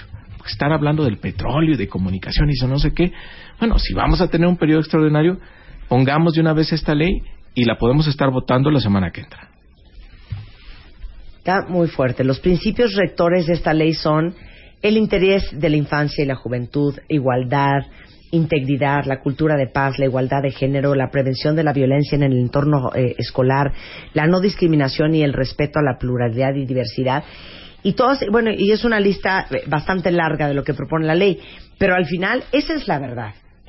Sí, Yo lo es- viví en mi momento, conozco gente que lo ha vivido en su momento. Por más de que seas quien seas, estás en contra del sistema escolar de esa escuela y tienes una de dos. O tomar por bueno lo que te dicen, que van a hablar con los niños y que los van a poner en un programa este, de control del enojo, o que cambies a tu hijo de colegio, porque hoy por hoy esa es la neta cuentavientes no puedes hacer absolutamente nada. O a lo mejor mandarle un mail a la mamá del niño diciéndole que está buleando a tu hijo, pero más de eso no hay mucho que hacer, ¿eh? Ahora, una obligación es que haya un modelo de atención única. Mira, Marta, yo soy muy optimista en este tema, porque me tocó ver en la Secretaría de Educación de la Ciudad de México muchos casos muy graves de niños que de verdad eran completamente transformados. Niños que incluso era muy difícil comunicarte con ellos porque tenían cero autoestima, estaban muy tristes, deprimidos y les daban la vuelta. El programa que teníamos en la ciudad funcionaba de maravilla y sacó a muchos niños adelante, niños que además se volvían promotores del programa en su escuela.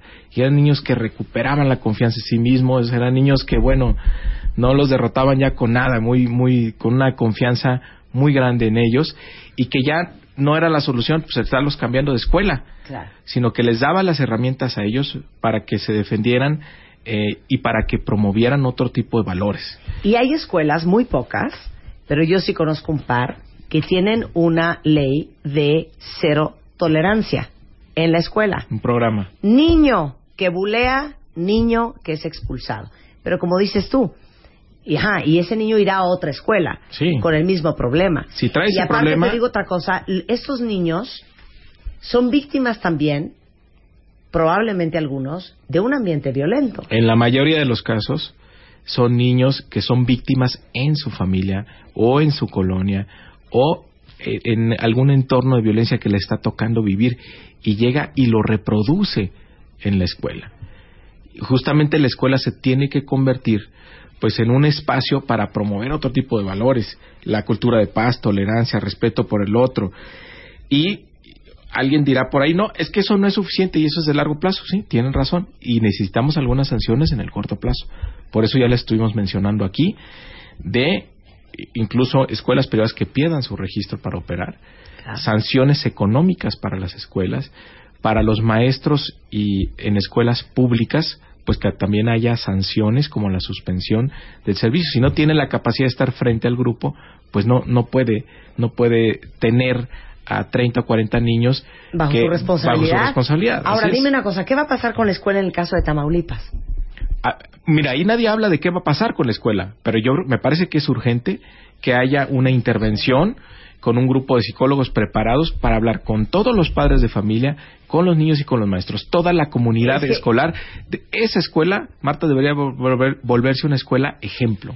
Pero fíjate qué interesante. Pero todo el mundo está... Están en la cárcel los ¿A maestros, quién ¿no? culpan? Así es. Algunos maestros de esa escuela. Así es. Es que los maestros también son víctimas del sistema escolar. ¿Me entiendes? Los maestros o sea, no son solos. Ellos son parte de esa escuela. La responsable es la escuela per se. a lo- los maestros tienen una preparación eh, académica para la formación de los niños, pero para este tipo de conductas que se están presentando últimamente, no, que es, es básicamente manejo de emociones. Hay que darle a los maestros esas herramientas para que puedan hacerse cargo de lo que nos está tocando vivir. Pero démonos cuenta de una cosa, Marta. El, problema somos nosotros, los adultos, que les estamos dando ese mundo a nuestros hijos. Entonces, si no cambiamos nosotros, pues va a ser difícil o no estemos buscando cómo culpar a los niños. Pero es increíble que sea todo un tema eh, aprobar una ley que protege a nuestros hijos. No, no lo entiendo, así de sencillo. Pues sí. O sea, es una ley para proteger el bienestar de nuestros hijos en la escuela. Así es. ¿Por qué ¿quién- es un tema? ¿Quién se puede oponer a eso? ¿Quién se puede oponer a eso? Es que ¿quién se puede oponer a eso? Pues le voy a pedir a tus cuentavientes, Y perdón, no, es- que no vivimos ayuden. en Finlandia, ¿eh? No vivimos en Finlandia y no vivimos en Suecia.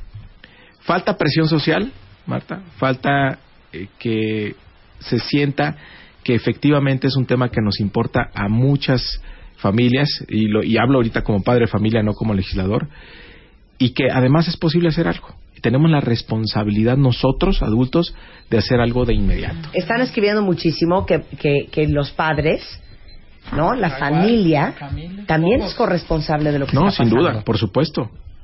No, eh, aquí es, tenemos que entrarle todos, maestros, directivos, autoridades y padres de familia. Yo decía, el, el fenómeno es tan grave que solamente entrándole todos podemos cambiar las cosas. Y además, si no, nos lo vamos a pasar echándole la culpa a la escuela, la escuela a los padres de familia, los padres de familia a los directores, y no se trata de eso. La verdad es que es un fenómeno que nos sorprendió a todos y tenemos que entrarle todos. Y no es algo exclusivo de nuestro país. En otros países ha ocurrido fenómenos similares y también hay legislaciones, a veces en Estados Unidos, por ejemplo, mucho más duro en términos de responsabilidad de los padres de familia. ¿eh? Ahí pueden ser, pueden ir incluso a la cárcel los padres de familia por el comportamiento de sus hijos, de sus hijos. Entonces provoca que estés mucho más atento y que estés mucho más cerca.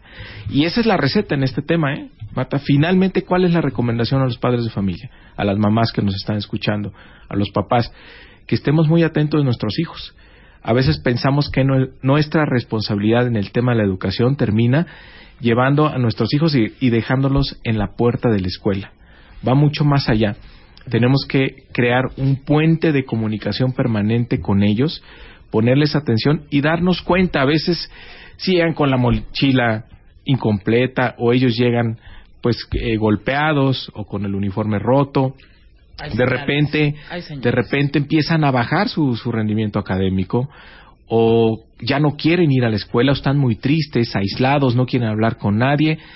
Ahí hay que hablar con ellos. Nuestra tarea es generar la confianza para que nos cuente qué está pasando y ahora sí, de inmediato ir a la escuela a hablarlo con el director y los maestros porque ya hay un programa que está promoviendo la SEP de 15 acciones donde reconoce el tema del bullying. Entonces ya no va a ser tan fácil para las autoridades educativas o para los maestros decir que no pasa nada, sino al contrario que nos pongamos a trabajar todos en conjunto para ver cómo sacamos adelante a nuestros hijos. En Estados Unidos, estas dos chavas que les contaba al principio de Wisconsin, eh, que apuñalaron 19 veces a una compañerita, tienen 12 años. Y ahorita están detenidas con el cargo de homicidio intencional por lo que pasó. Y tienen 12 años. Sí, no, es tremendo. Es tremendo. Imagínate el, el- cómo una niña de 12 años, eh, qué pasa por su cabeza que la lleva a asesinar a otra. Pues es increíble. O sea, ¿qué mundo estamos viviendo? Eh, la- el, hashtag, y ahora sí que les pedimos ayuda, porque el niño de Tamaulipas podría haber sido el hijo de cualquiera de nosotros, es gatito ley anti-bullying.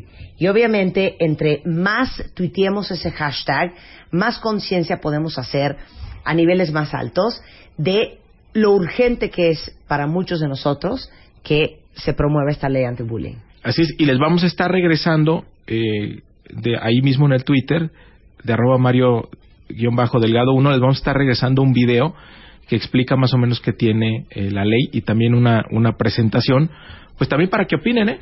Todavía se vale hacer ahí alguna recomendación. La- el proyecto de ley también está en línea.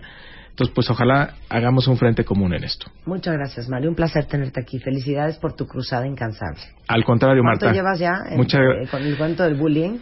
Pues en educación yo entré en 2010. Hicimos una ley aquí en la ciudad y esa nos sirvió ahora, la, está mejorada la que proponemos para el resto del país, pero lo más importante es que tiene el apoyo de senadores y senadoras de todos los partidos, o sea que ya está muy fácil dictaminarla y sacarla adelante. Es por Gatito- nuestros hijos. Claro, gatito ley anti-bullying, arroba, na- arroba Mario Delgado, Mario-Delgado 1 y este... A Mariana, ¿cuál es el de Mariana? Gómez No, Mariana GC. Mariana GC en Twitter. Ya nos han estado copiando todos. Muchas Muy gracias, bien. Mario. Un placer No, tenerte Al aquí. contrario, gracias a ustedes, Marta. Y acuérdense que si queremos tener lo que pocos tienen, tenemos que estar dispuestos a hacer lo que pocos harían. Muévanse por nuestros hijos y por los que vienen. 11.54 de la mañana hacemos un corte regresando. El diablo. Pero el diablo, no Lucifer, no Satanás. O sea, este concepto del bien y del mal. Viene Elena Carrillo, que es teóloga, y vamos a hablar del bien y del mal y del diablo. No se vayan, ya volvemos. Ya volvemos. Marta de baile en W. Despierta. Ya regresamos. Regresamos. Marta de baile en W.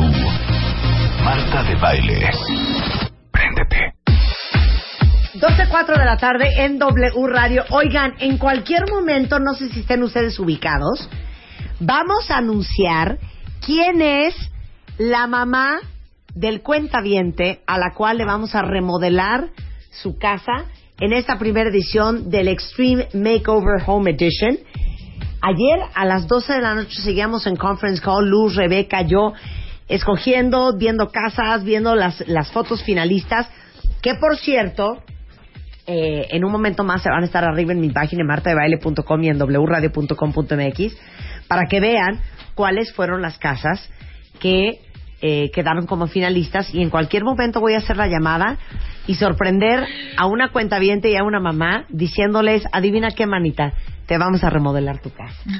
Eso va a suceder anytime. Elena Carrillo es teóloga y es psicoterapeuta gestalt. Y hace mucho hicimos, Elena, un programa con Daniel Muñoz sobre quién era el diablo. Entonces, causó, bueno, todo un furor aquí en las redes cuando hablamos de ese tema. Y hoy vamos a hablar del diablo, pero desde el punto de vista del mal versus el bien. Versus el bien, así es. Ay, qué buena voz. Tiene voz de cantante como de cabaret. Ok. Ah, que tú estabas haciendo la, la semana pasada de... Ajá. De- My baby. L is for the way you look. Sí, podría ser en Elena de posesión satánica. claro, podría ser de película de miedo. A ver. ¿quién es el diablo? Mira, hablar de Satanás siempre es extraordinario. La verdad es que es uno de los personajes míticos más seductores, más poderosos. ¿Quién es Satán? Satán es un personaje que sirve para deshacerme de la responsabilidad de mi propia vida. Ay, ya, así de fuerte, Elena. Así de fuerte. Yo creo que podríamos como hablar del Satán mítico y del Satán que realmente hoy nos preocupa tanto y este Satán que habita todas las películas de terror y que nos asusta tanto y que nos mantiene como al filo pensando que en algún momento dado, aunque tenga toda mi voluntad presente y sea muy buena, en algún momento puedo verme seducida. A ver, nada más les quiero hacer una pregunta. Cuentavientes, ¿ustedes creen que existe el diablo? ¿Tú crees que existe el diablo? Sí, sí creo que existe el diablo. Ay, ya, Elena. No, yo pensé que iba a decir que no. ¿Cómo, hija? A ver, vamos a ponerlo desde dos puntos de vista. Es que según yo no existe el diablo, hija. Así es, no, no en términos de esta figura de la lotería y de este que hemos visto en las películas que camina y tiene una pata de gallo y una pata de cabra y entonces tiene voz Hija, como ¿cuál la pata mía. de cabra y es- cuál que pata de gallo? ¿No? Hija, eso no me lo sabía. ¿Cómo crees? Yo me lo imagino rojo con una cola. No, con un tridente. ¿No? con un, tridente. con un tridente. A ver, el primer Satán, la mención de Satán realmente es muy antigua. Eh, las primeras historias de Satán como tal, o Shatán, que es el nombre con el que lo conocemos, eh, apareció en Babilonia, en Asiria, con los caldeos, y es una imagen que tiene que ver con una energía, una presencia que hace que nos sintamos escindidos de la divinidad. Ajá. La verdad es que es difícil hablar del diablo si no hablamos de cuestiones religiosas o que tengan que ver con una teoría filosófica sobre el bien y el mal. Ajá. No podemos sacar al diablo del contexto del bien y el mal. Siempre que hablamos de él, tenemos que hablar con un enfoque religioso, un enfoque teológico. Entonces, la figura de Satán como tal, en los primeros siglos de la humanidad, se refiere a esta experiencia de verme separado, de tener mi vida arruinada, de estar enfermo, de no tener dinero, de ser Que me estéril, vaya mal. que, que te vaya mal. Y entonces después lo vamos a ir viendo transformándose en un ser como tal corpóreo que va adquiriendo forma y resulta que tiene vida propia. Cuando me haces la pregunta, ¿el diablo existe? O sea, pero existió, hija. no, como tal, así como el demonio O sea, de capa roja sí, o sea, y por estas eso. imágenes, no, ese no es Satanás. O sea, no ese ¿No? es el ángel caído del cual hablan. No, el ángel caído es un buen mito, la verdad, para explicar todo lo que tiene que ver con la trascendencia del hombre y su toma de elección constante. O sea, este ángel caído que toma una decisión que es creerse igual al Dios que lo creó. Y entonces es expulsado. En realidad, Satán es la figura que encierra nuestra soberbia, nuestra El ego. tendencia a creernos Juan Camaney, pero sobre todo a la necesidad profunda que tenemos de justicia. De ahí surge en realidad la figura de Satán. La figura de Satán surge cuando entramos en estos términos de cómo yo me porto bien y hago todo bien y me va mal y al que se porta mal le va de pelos. A ver, No. pero espera, mija, perdón, es que tengo que... Perdón, Paso a paso. pregunto Vamos, por mí, punto por todos por mis punto. compañeros. Sí. ¿No había un Lucifer? Sí, sí lo hay. Ajá. Luzbel. Luzbel. ¿No? Luzbel, Luzbel. Lucifer, Azael. Que fue el ángel caído. Es el ángel caído. Es que desobedeció y que se creyó muy chucha cuerera y entonces expulsado. Y cae a la tierra y entonces toma, fo- toma forma humana y comienza a formar su legión del mal. Es un mito que nos ayuda mucho para entender que verdaderamente... Como buen ardido. Como- Como buen ardido. es que yo conozco harto Lucifer. Ah, Exactamente. Harto Lucifer. Por eso digo que sí existe. Yo también. Yo también. Harto Lucifer, harta bruja. En la Sí, mañana claro. cuando comenzaba en el programa hablando de Maléfica, sí, sí es real. Sí, sí, sí, estamos puestos en esa tesitura. Pero el Satán, el Satán de la historia, el Lucifer de la historia, es un personaje mítico que lo que hace es simbolizar la necesidad de justicia en el ser humano y la necesidad de saber que podemos ser premiados en alguna instancia. Estamos como muy educados, onda Pablo, ¿no? Muy condicionados al bien y al mal. Te portas bien, te tiene que ir bien. Te portas mal, te va a ir mal. El problema es que a veces me porto bien y me va mal. Y a veces me porto fatal y, me, va re súper bien, hija. Exactamente. ¿No? De ahí surge esta primera figura del Satanás.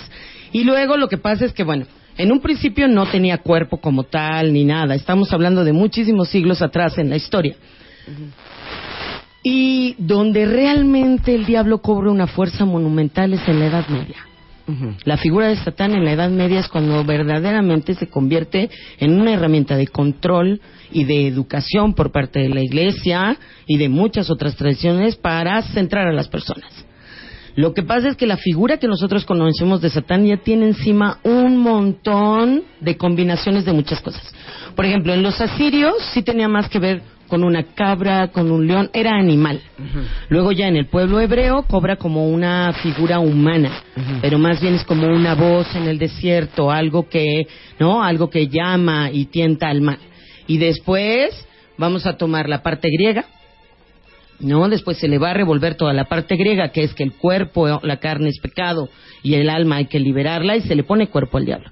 Y entonces nosotros ya lo conocemos, ¿no? Mucho, muy parecido a la figura del tarot. Por ejemplo, si conocen el arcano número 15 del tarot de Marsella, que es, tiene cuernos, tiene senos, tiene una especie de piel de lagarto de las piernas hacia abajo, porta un tridente. Ay, qué horrible, hija, lo estoy viendo en Google. Así es. Ni se los voy a googlear, ¿eh? tiene alas, ¿no?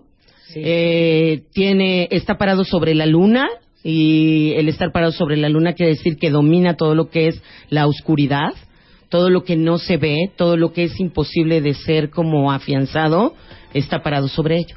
Y esa es la figura que nos va a llegar hasta nuestros días. Y es donde hemos empezado a cargar a Satanás de una serie de responsabilidades acerca de mi propia existencia. A ver, aguanta vara, tuitea, digo, googlea, pon el diablo, a ver qué sale, en, en imágenes. En imágenes Quiero ver nada qué. Bueno, Ajá, no hay pon el diablo y a ver qué sale. El diablo viste a la moda. Uy. No, bueno, unas cosas horrendas. Así es. Desde un señor chupándole la chicha a una vieja hasta un diablo con cachos, Ajá. ¿no? Así es, así es. Sí, es una figura terrible. Pero es una figura que si las ven, bueno, para los cuentavientes, obviamente que no están ahora ahí, pero el que tenga oportunidad de buscar ahora imágenes de Satanás, lo que se podrán dar cuenta es que tiene todas, todas las cosas que nos tientan tanto y que nos preocupan tanto. Por ejemplo, ¿quién de nosotros no quiere tener dinero? Claro. ¿No? Tener dinero para estar bien y, si se puede, lo que sigue. Para no pensar en él. Para no pensar en él. Sí. ¿Quién de nosotros no quiere estar verdaderamente espectacular y llamar la atención a como de lugar? Hijo, yo sí le vendí el alma al diablo. Exactamente. Yo, podemos hacer un pacto ahorita. ¿No? ¿Quién no quiere de veras ser todo una potencia sexual? Y que todo el mundo muera por ti Poderoso. y poderoso Sí, en poderoso. ese sentido. Es decir, el diablo tiene todos los componentes de aquello que nos seduce más y que al mismo tiempo es nuestra mayor preocupación. ¿Mm? O sea, yo quiero tener mucho dinero, pero no quiero decirlo, no quiero verme tan mal diciendo que "Ta, me gustaría tener mucho dinero. Sí hay que decirlo. Y cuando lo decimos parecemos macabras, ¿o no? Sí, claro. O sea, realmente si tú le dices a una pareja, oye, yo de verdad quisiera tener muchísimo dinero, eres una bruja. Cheja materialista. ¿No? Entonces, lo que vamos a ir viendo en estas figuras, primero me gustaría entonces que cerráramos con esta primera Sí. parte, es decir, ¿quién es Satán? Satán es una figura mítica que representa la necesidad de justicia de la humanidad y que se va transformando a lo largo de la historia porque va pasando la historia por todas las culturas. Y entonces, como hacemos con todo, lo vamos vistiendo de muchas cosas. Y cuando nos llega, como les decía, al término de la Edad Media, bueno, más o menos entre el siglo XII y XIII, ya Satán adquiere esta forma humana, pero no solo tiene forma humana, sino tiene una legión y además tiene maneras de seducirte. Por ejemplo, de veras que es el mejor vendedor del mundo, porque Satán lo único que te ofrece es lo que tú quieres. O sea, nunca viene a venderte nada que no te interese. Su propuesta siempre es sobre lo que tú quieres, así es que es muy difícil no aceptar un pacto con Satán. Lo que pasa es que el pago también es muy alto. El pago es tu vida, tu alma por la eternidad. Ese es el pago. Eso es metafóricamente hablando. Metafóricamente Eh, hablando. los cabalistas, Yehuda Berg tiene un libro que se llama Satán. Satán. ¿No? Pero Ujú, que Satán, Satán. para el ellos es el ego. El ego, así es. Por eso te decía que realmente sí existe. Por supuesto, podemos personificarnos en una figura satánica verdaderamente espeluznante. O sea, es nuestro ladito oscuro. Es tu lado oscuro. Ujú. Y mi lado oscuro. Pero además, cuando se junta tu lado oscuro con mi lado oscuro, con el lado oscuro del medio mundo, por supuesto que podremos ver una figura como las que estamos viendo en, en la pantalla. Ok, vamos a, a- parte 2. La parte 2. Ok. Así es. La parte 2 es, ¿qué nos preocupa de Satán? ¿Nos preocupa que pueda realmente hacerse cargo de nuestra conciencia? Todo este asunto de la posesión satánica, de los exorcismos, de las casas embrujadas, de las almas en pena, o sea, todas esas cosas que además se las adjudicamos a él.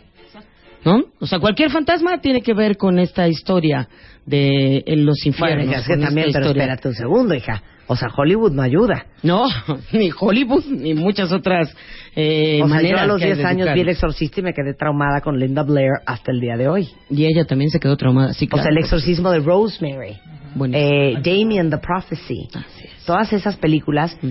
O sea, tú no crees como teóloga y psicoterapeuta que existe esto de que el diablo posea a alguien.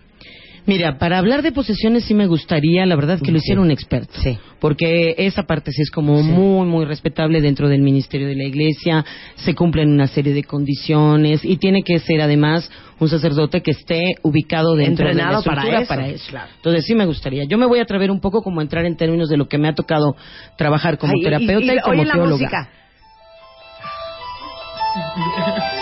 ¿Sabes qué, hija? Pásenme un rosario. ¡Qué horror! A ver, A ver, mira, cuando yo voy teniendo una experiencia de vida en donde creo que me va mal porque Dios no me mira, porque la vida es injusta conmigo, porque hay una, un poder universal que no me responde, yo tengo que poner eso en algún lugar. Y eso se llama el mal. O sea, el mal nos ha servido para poder acomodar la irresponsabilidad que tengo de reconocer que las cosas que me pasan soy corresponsable. O sea, sí voy Sí, para colaborando. deslindarnos de la responsabilidad. Para- Y entonces lo hemos llamado Como no de- puedes decir, no, la verdad es que me autosaboteo todo el día, soy un loser, soy el más flojo, no estoy dispuesta a pagar el precio y como no lo voy a decir, entonces digo, ¿sabes qué? Tengo súper mala suerte y los planetas constelan en mi contra. Así es. ¿no? O vino Satán y lo descompuso todo. O claro, tengo que esperar, siempre hay alguien malo alrededor que arruina tus planes. Entonces, a ver, para hablar en estos términos como de si existe o no existe esta parte de lo que vemos en las películas, bueno, eso como digo tiene que ser como con un experto. Y, por ejemplo, escuchar que se mueve agua dentro de las tuberías de nuestra casa, no siempre se trata de una posesión satánica. ¿no? O sea, por ejemplo, si hay gente que solicita una revisión exorcista porque oye ruidos en las tuberías, porque las maderas truenan, porque se escuchan voces en la casa, porque hay resonancia. Y entonces perdemos de vista todo esto que realmente sí ocurre en las casas. Por ejemplo, la madera durante el día se hincha y en la noche cuando se enfría, truena porque está regresando a su estructura normal. Las tuberías del agua guardan no solo el pasar del agua, sino guardan el sonido de la casa. Las paredes guardan energía. Y entonces cuando todo está quieto, toda esa energía que empieza a circular, pues tú la puedes eh, escuchar claramente, incluso sentir. Entonces imagínate que estás ahí acostado y de pronto empiezas a sentir que truena la madera del closet de tu habitación, pero tú estás con el tema de estar maldiciendo a la que te cae muy mal, este, estar deseando que ojalá tu cuñada este, no le vaya tan bien como esperaba, o empezar, o estás simplemente con el tema de qué triste es tu vida, qué mal te va, y enseguida vas a conectar. Por supuesto que vas a conectar con Oye, esta idea de un que día en mi casa, no saben, tronaban hasta los vidrios. Así vibraban los vidrios de la casa. Y eso es cierto. Yo podría decir, hay un fantasma. Una anciana se murió en esta casa. Lo primero que pensé es, esta es la tubería. Corte A, pues las tuberías de esa casa que tiene 60 años, tronaban por la presión del agua y, el- y la, y la temperatura. Así es. Jamás dije, la casa está poseída. Padre nuestro que estás en los cielos. Jamás. Jamás. Claro, porque no tienes ese tipo de Pero tú crees en las posesiones, nada más como Sí. pregunta. Sí. ¿Sí las crees? Sí, sí, digo, sí tenemos Ay, no, datado en documentos de la iglesia como tal, pero como les digo, es un tema que sí tendrían que traer a un super para hablar. Yo no tengo Sí, como la sí, autoridad Sí, Sí, no vamos a hablar hoy de sentido, posesiones. Pero, sí vamos si a quieren hablar- nos traemos, ¿eh? Ah, muy- vamos a hablar de esas mini posesiones que tenemos. ¿no? Sí, pero aquí estamos hablando del bien y del mal. Del bien y del mal. Que además, bueno, en este segundo punto es como, esta lucha entre el bien y el mal aparece muy tardía en la historia humana. Es decir, durante los primeros siglos de la historia humana no hay una postura entre el bien y el mal. Esto realmente va a aparecer cuando el hombre comienza a ser civilizado, por decirlo así. En cuanto nos empezamos a establecer y dejamos de ser nómadas, comienza la historia del mal. Por ejemplo, para el derecho, el mal comienza en el momento en que dimos, eh, eh, ¿cómo se dice?, entrada a la, pos- a la propiedad privada. Mientras fuimos nómadas y compartíamos todos, y el mismo árbol era para todos y todos, no había mal. En cuanto empiezo a decir este árbol es mío, este coco es mío, esta mujer es mía, ahí empieza la historia del mal. Pero siempre hablar del mal es hablar de un misterio. Y un misterio no es posible de ser develado porque es eso, es un misterio. Es como cuando hemos tratado de hablar de Dios y meter a Dios y decir cosas de Él. No se puede. Ahora, dime una cosa, hija. A ver, piensa en esto, cuentavientes. Lo que para mí es pésimo, para alguien no está tan grave. Así es. Para mí lo que es ser bueno, para otro es, perdón, estas son minucias. ¿Existe una diferencia clara entre el bien y el mal? Sí, hablando en términos de psicoterapia, hablando en términos, la psicoterapia es porque hablamos de psicología y hablamos de espiritualidad, eso es psicoterapia. Es mal podríamos llamar a la intención real que yo tengo de arruinarle la vida a alguien. Ok, pero entonces espérate, espérate un segundo. Yo puedo estar casada y enredarme con un fulano y serle infiel a mi marido. Mi intención no es lastimarlo, mi intención es darme una nueva alegría. ¿Eso no está mal? En términos morales, sí. En términos éticos, tendríamos que ampliar muchísimo el tema. Por ejemplo, ¿por qué, estás, ¿por qué estarías buscando una alegría afuera? No justificando que seas infiel, ¿eh? Ojo. No, no siendo permisivos con la infidelidad. Pero sí siendo amplios de criterio y decir, a ver, ¿por qué estás buscando felicidad en otro lado? ¿Qué es lo que te llevó a buscar a otra persona? Y tendríamos que entrar en términos. Por eso, si tú me preguntas dónde podemos definir el mal, cuando yo digo con toda la intención es, cada vez que yo perpetúo un mecanismo de violencia, estoy haciendo que el mal prosiga. Por ejemplo, nadie le habla a fulanita en todo el trabajo. A mí fulanita ni me hizo nada, ni sé qué pasó con ella, pero yo tampoco le hablo. Eso es perpetuar un mecanismo de violencia. Seguir siendo clasistas, racistas, homofóbicos, misóginos, esas cosas se llaman perpetuación de mecanismos de violencia. Y yo estoy haciendo que el mal perpetúe. No sé si me explico. O sea, ¿qué es el mal? El mal, el mal, definido el mal con M mayúscula, no se puede, es un misterio. Que además es un misterio que nos pone en serias dudas con respecto a la divinidad. ¿no? Por eso en teología se ha hecho muchísimo estudio acerca de eso, porque es como decir, ¿cómo? Este Dios, cualquier Dios, no hay un solo Dios de los que hablemos en, la, en las teologías o en las tradiciones filosóficas que diga que nos ha creado para darnos en la torre. Ninguno, a excepción de Zeus. ¿no? Pero bueno, Zeus se divertía un poco y tenía sus favoritos.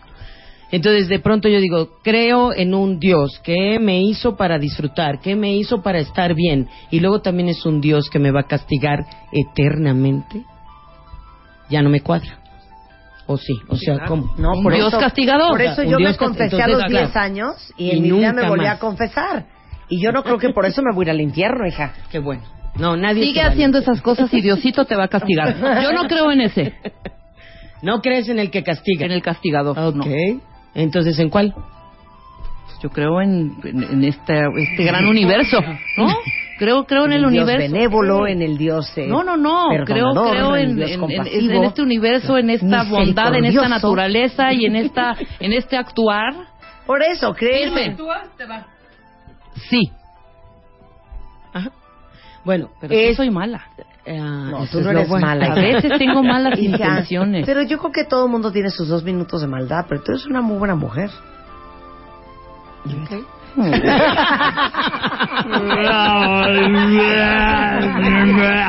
No, sí, sí, sí, pero bueno.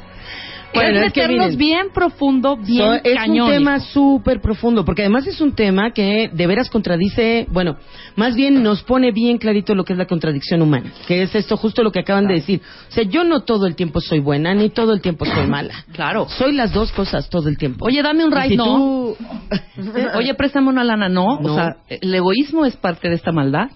Oye, pero también a lo mejor me dices, préstame una lana, y yo digo, sí, como, ¿para qué quieres la lana? No, yo no te la presto por buena onda. Para que no te vayas a chupar con tus amigotes. Para que no tengas compromisos. Es decir, hablar del mal es hablar de un tema que tiene que ver con poder establecer y aceptar en cada uno de nosotros la existencia de una dualidad, que es no siempre soy un ser que está dispuesto a ceder, a compartir, a perdonar, a aceptar, a incluir. Ahora, mi naturaleza, mi naturaleza sí es de bondad. Nada más que me gustaría que no confundiéramos bondad con bueno. Bueno, sí, claro, claro, claro, claro. Somos luz y oscuridad porque no existiera una sin otra, Exactamente. ¿No? ¿no? Tal cual. Por eso Lucifer, en el mito antiguo, Luzbel es parte del cielo. ¿no? Incluso Claro. en la Biblia, El cuando lo caído. vemos, es el ángel caído. Cuando Sí. lo vemos mencionado, por ejemplo, está en el libro de Job. Y es como un ministro de Dios. Exacto. ¿Cuándo aparece ahí? Porque, fíjense, esta es una imagen teologal muy fuerte, ¿eh? El diablo es nuestro acusador. O sea, el diablo es como el ministro que dice, míralo como si es envidioso.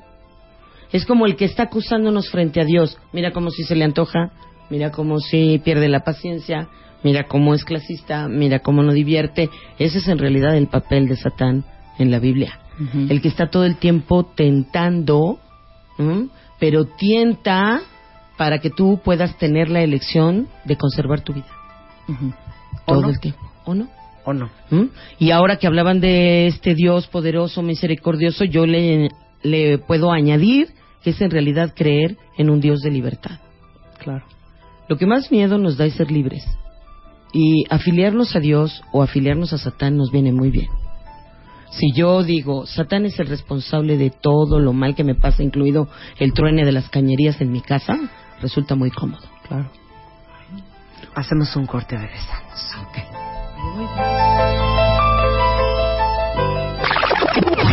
Ya volvemos. De baile, de baile. Marta de baile en W. Despierta. Estamos de vuelta. Vuelta, vuelta, baile. Vuelta. Marta de baile. En W. Escucha. Qué horror. Estamos aquí hablando con mi queridísima Elena, Carrillo sobre el bien y el mal. Elena Carrillo no es vidente, no es paranormal, no es no es chamán, ¿no? No es este Adivinadora. adivinadora, No es medium. No es Punto. medium. O sea, de Ella verdad. es o sea, teóloga. sí, hay O sea, un Estamos estudio. hablando de teología. Diles qué es teología. Ajá. Bueno, teología es el estudio sobre todo lo que tenga que ver con la realidad última llamada Dios. Eso es teología. Y entonces es hablar de escatología, de cristología, de eclesiología, de religiones comparadas, filosofía, historia, tradición, mística. Todo, coprología, Eso es teología. todo, güey. Todas las vías. Y estamos es. hablando de el bien y el mal Ajá. y el concepto este mítico del diablo. Que entonces no es que existe el diablo o exista Dios, es que existe el bien y existe el mal. Así es, bueno, no, me, no en términos de si existen o no existen, sino en términos de que seamos reales y ocupemos la religión y la filosofía para lo que, lo que nos sirve en la vida. O sea, en realidad la religión no es un espacio como para que estés ahí refugiándote e inventándote historias. Es una oportunidad de hacerte claro en tu vida, de tomar la oportunidad de que todos los días, las 24 horas, tienes una elección de qué fregados hacer con tu existencia. Exacto, y les tenemos una muy mala noticia, ¿eh? Además. En algún momento les quisimos comentar. De nada sirve que vayan a misa los domingos, ¿eh? Si le pintan el cuerno al marido. Así es. De nada sirve que vayan a misa los domingos si son una bola de envidiosas y envidiosos. Y de nada sirve que estemos yendo a misa los domingos si no tengo la menor idea de cuál es la tradición que sigo. Porque a veces la verdad es que somos devotos falsos o devotos huecos como lo somos de Dios y como lo somos del demonio. También del diablo vamos un montón de cosas y no sabemos nada. De nada ¿No? sirve que se vayan a confesar el domingo si el lunes van a hacer una perrada. Exacto, ¿no? Como dicen en inglés, mejor no hagas cosas de las cuales tienes que pedir perdón y confesarte. Ujú. O bueno, más que no te sirva de nada es te va a ir sirviendo de ir haciendo la cuenta de por qué te va a ir yendo como te va a ir yendo. Y entonces cuando no tengas lana y cuando nadie te hable y cuando no logres reconfigurar tu vida y cuando se te vaya de las manos tu destino, entonces tenga, no te quejes. Eso, en, en realidad la verdad es que yo creo que hoy por hoy existe O sea, tu un bottom hueco- line, tu bottom line. existe un enorme hueco en lo que sabemos. O sea, ¿en qué creemos realmente? Por ejemplo, alguien que cree en el diablo, ¿en qué está creyendo? Esa sería como la pregunta teológica que plantearíamos. Lo mismo que es para Dios, ¿eh? Cuando estás creyendo en un Dios o estás creyendo en un diablo, ¿en quién estás creyendo? O sea, somos de sabiduría popular. Y entonces repetimos y repetimos y entonces es este Satán, claro, y como decía Marta, pues no nos ayuda Hollywood para nada, ni Hollywood, ni el cine mexicano, ni ninguna otra cosa, pero ¿realmente sabes qué es la figura de Satán? ¿A qué se refiere? Satán quiere decir, o diablo quiere decir el que separa. Entonces, cada vez que yo me hago una cosa que va en mi contra, me estoy separando de mí. Tratar de ser lo que no soy, tratar de creer en lo que no está, tratar de obligar al otro. Cada vez que me cuelgo de mi pareja, cada vez que me, ¿no? Que me, que quiero que el otro haga exactamente lo que yo digo. Por ejemplo, cuando me da por andar arreando a la gente y andar aconsejando a la gente, todo eso, eso es ser un diablo, un verdadero satán. Y todas las veces que niego mis partes feas. ¿No? Mi histeria, mi poca tolerancia, este, por ejemplo, hay temas para cada una de nosotras con los que no podemos. No podemos. Yo, por Sí. ejemplo, siendo terapeuta, y lo voy a reconocer al aire a ver qué dicen mis pacientes, ¿no? Sí. No por soporto que me echen choros. No. No. Por ejemplo, esta cuestión de la victimez es algo con lo que yo he tenido que trabajar muchísimo para ser terapeuta. Y también en el acompañamiento O sea, te pone muy mal Me pacientes que se vienen a hacer las anti- víctimas. Más que mal, Marta, me cuesta mucho trabajo El no sacar un mazo y darles en la cabeza. ¿no? No sacar un palo y darles. Sí. Entonces, sí he tenido que trabajar conmigo, porque además es tema mío, ¿no? Es mi tema con respecto a la victimez. Y también cuando doy guía de espiritualidad y cuando trabajo con la gente desde el lado de la teología, lo que más trabajo me cuesta es la irresponsabilidad. Y entonces sí vemos Claro. el infierno de las personas muy claramente. A veces vivimos infiernos terribles. O sea, no crean que el infierno es una realidad del más allá, ¿eh? Además, todo lo que quieran hablar acerca de infierno, cielo, este, fantasmas, el túnel de para irnos de esta vida, etcétera, etcétera, todo eso es teoría. Porque no hay nadie de allá, nadie que haya venido acá a escribir un libro. No. O sea, todo lo que hablemos sobre realidad del más allá se llama teoría. Hasta ¿Sabe que estar? haya alguien realmente de allá para acá que se siente y nos dé un texto de más, entonces decimos, ah, no, sí, sí es cierto. Como dice mi bisabuela, ¿Qué? ¿Qué dice? no hay infierno. Más allá. hija. Aquí, para Esta Aquí vida- está, exacto. ¿Para qué te esperas? Es un supermercado. Nadie se va sin, Sin pagar. Claro. Punto. O quieres verlo como un poco más optimista, pues nadie ha regresado para acá porque allá está divino. ¿Quién va a querer regresar a este infierno? O sea, También. Pues más que regresar es como esto, es decir, no estemos esperando la realidad final, ya sea el cielo o sea el infierno, porque además esperamos el cielo y a ver si te toca, ¿eh? Claro. O sea, porque según tú, pues ha sido muy bien, pero quién No, sabe pues, si cuando llegues persona de mi vida, a San Pedro Yo te voy directito al infierno porque todos los que no somos cristianos nos vamos a ir al infierno. No sé. Según, no. sí, según. Hoy ya bueno. no- bueno, hoy desde el punto de vista de la Iglesia Católica ya no pone eso ahí, afortunadamente se retracta porque eso no es real. Y creo que ya no, ¿No? hay limbo, ¿no? No, ya no hay limbo, no o lo sea, quitaron. así se, así se maneja Miren, el rollo no aquí en la tierra. infierno. Ya no va a haber limbo. ¿Qué ya, creen? En ya lo va, exacto, ya no, ya no está. Ahora creamos otra cosa. O sea, imagínate. ¿no? Bueno, con el infierno pasó lo mismo. O sea, no había como tal esta figura del eterno fuego en el que te estás quemando y rechinan las muelas y hay demonios en espadas todo el tiempo y ardes en el fuego eterno.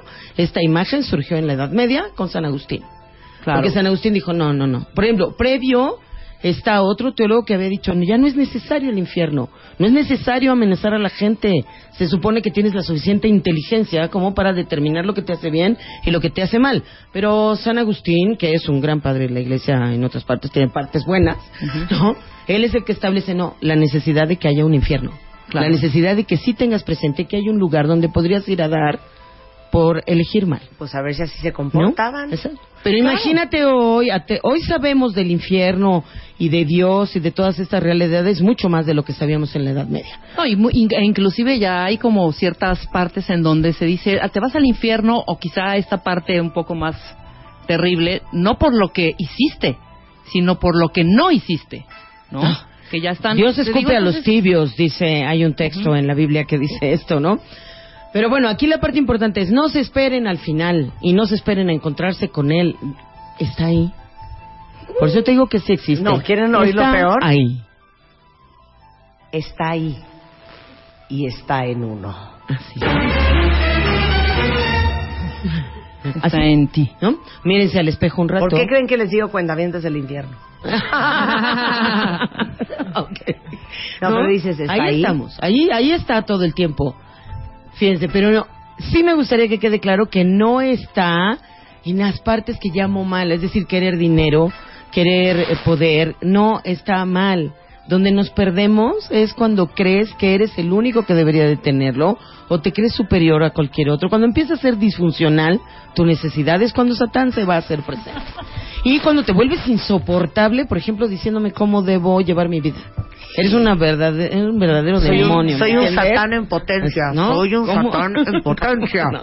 Uno, por eso, por eso el infierno está poblado de mil cantidad de demonios pequeños. Ah, porque Satán tiene demonios chicos para cosas chicas, para cosas medio Fragilillas. estúpidas, rápidas, ¿no? Y luego está él, eh, Luzbel, Lucifer, el señor de las tinieblas. ¡Ay, ay! Y aparte lo dijo con gusto, el señor de las tinieblas. Oye, nada más una cosa. Yo ya dije, pueden leer libro Satán de Yehura Berg, que habla del ego. ¿Y qué, qué, qué lectura recomiendas? Mira, hay un libro que se llama ¿De qué hablamos cuando hablamos de infierno? Ajá. De un teólogo que se llama Keruga. Ajá. o incluso pueden buscarlo en YouTube en un video. Son 20 minutitos de entrevista muy agradable que les va a quitar muchísimos, muchísimos mitos acerca de la figura de Satán. Otra parte interesante es mirar desde la parte mítica la historia del mal, la historia de los infiernos, que es un libro de Mills, de un filósofo de apellido Mills, y se llama La historia de los infiernos. También es un muy buen libro para darnos cuenta además de cómo hemos ido construyendo esta serie de escenarios terribles con respecto a Satanás. Ahorita les mando la liga del video, pero es ¿de qué hablamos? Cuando decimos infierno. Cuando decimos infierno y es de Queruga. Ujú. Y el libro, El libro se llama. Ah, el libro es La historia de los infiernos de un filósofo de apellido Mills.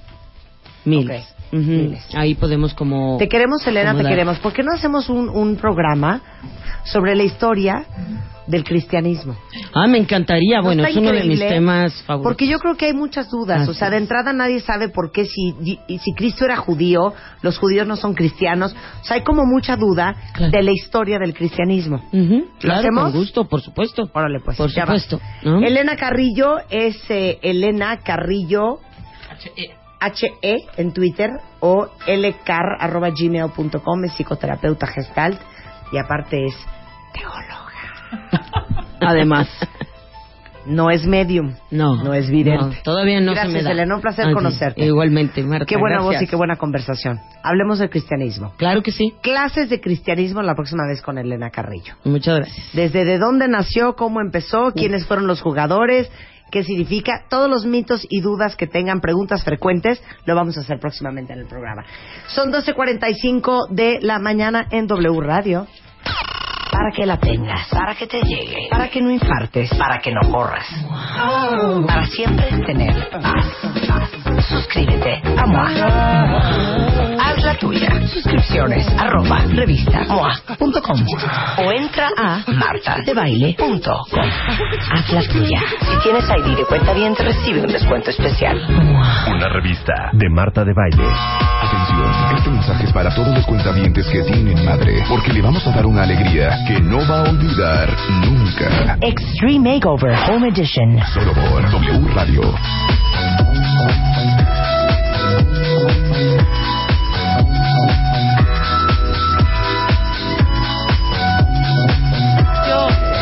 12.45 de la tarde en W Radio ha llegado el momento de la verdad. En este momento vamos a revelar a quién le vamos a, re- a remodelar su casa en el Extreme Makeover Home Edition que hacemos por primer año aquí en W Radio. Este es el momento en donde a una mamá de un cuentaviente le vamos a remodelar junto con Interceramic, Philips, The Home Store y Nutrioli su casa. Hace un par de meses lanzamos esta promoción. Recibimos más de 2.000 fotografías en martadebaile.com y en wradio.com.mx. Y nosotros prometimos hacer una gran labor para escoger una casa que verdaderamente se diera el cambio. Quiero serles bien, bien sinceros. Vimos las literal 1995 historias con las cinco fotos iniciales que habíamos pedido de cada casa, que era la foto de un baño, de la recámara, de la sala, del comedor, de la cocina. Y les digo algo, la verdad, la verdad, la verdad, podríamos haber escogido cualquiera de estas 1995 casas, porque creo que todas de alguna u otra forma lo necesitaban. Sin embargo, otra vez nos vemos en la penosa necesidad de solamente escoger una. Entonces fuimos haciendo preselecciones de 100, 500, 50, 30, hasta quedar en 10. Y esas 10 historias finalistas están en martadebaile.com y en wradio.com.mx. Teníamos ciertos requisitos que tenían que ver con la escrituración de la casa y esto que el otro y bla, bla, bla. Pero al final fue realmente eh, con la gente involucrada en esto, la gente de Interceramic y nosotros quienes decidimos cuál era la casa que íbamos a elegir. Y tenemos la decisión final.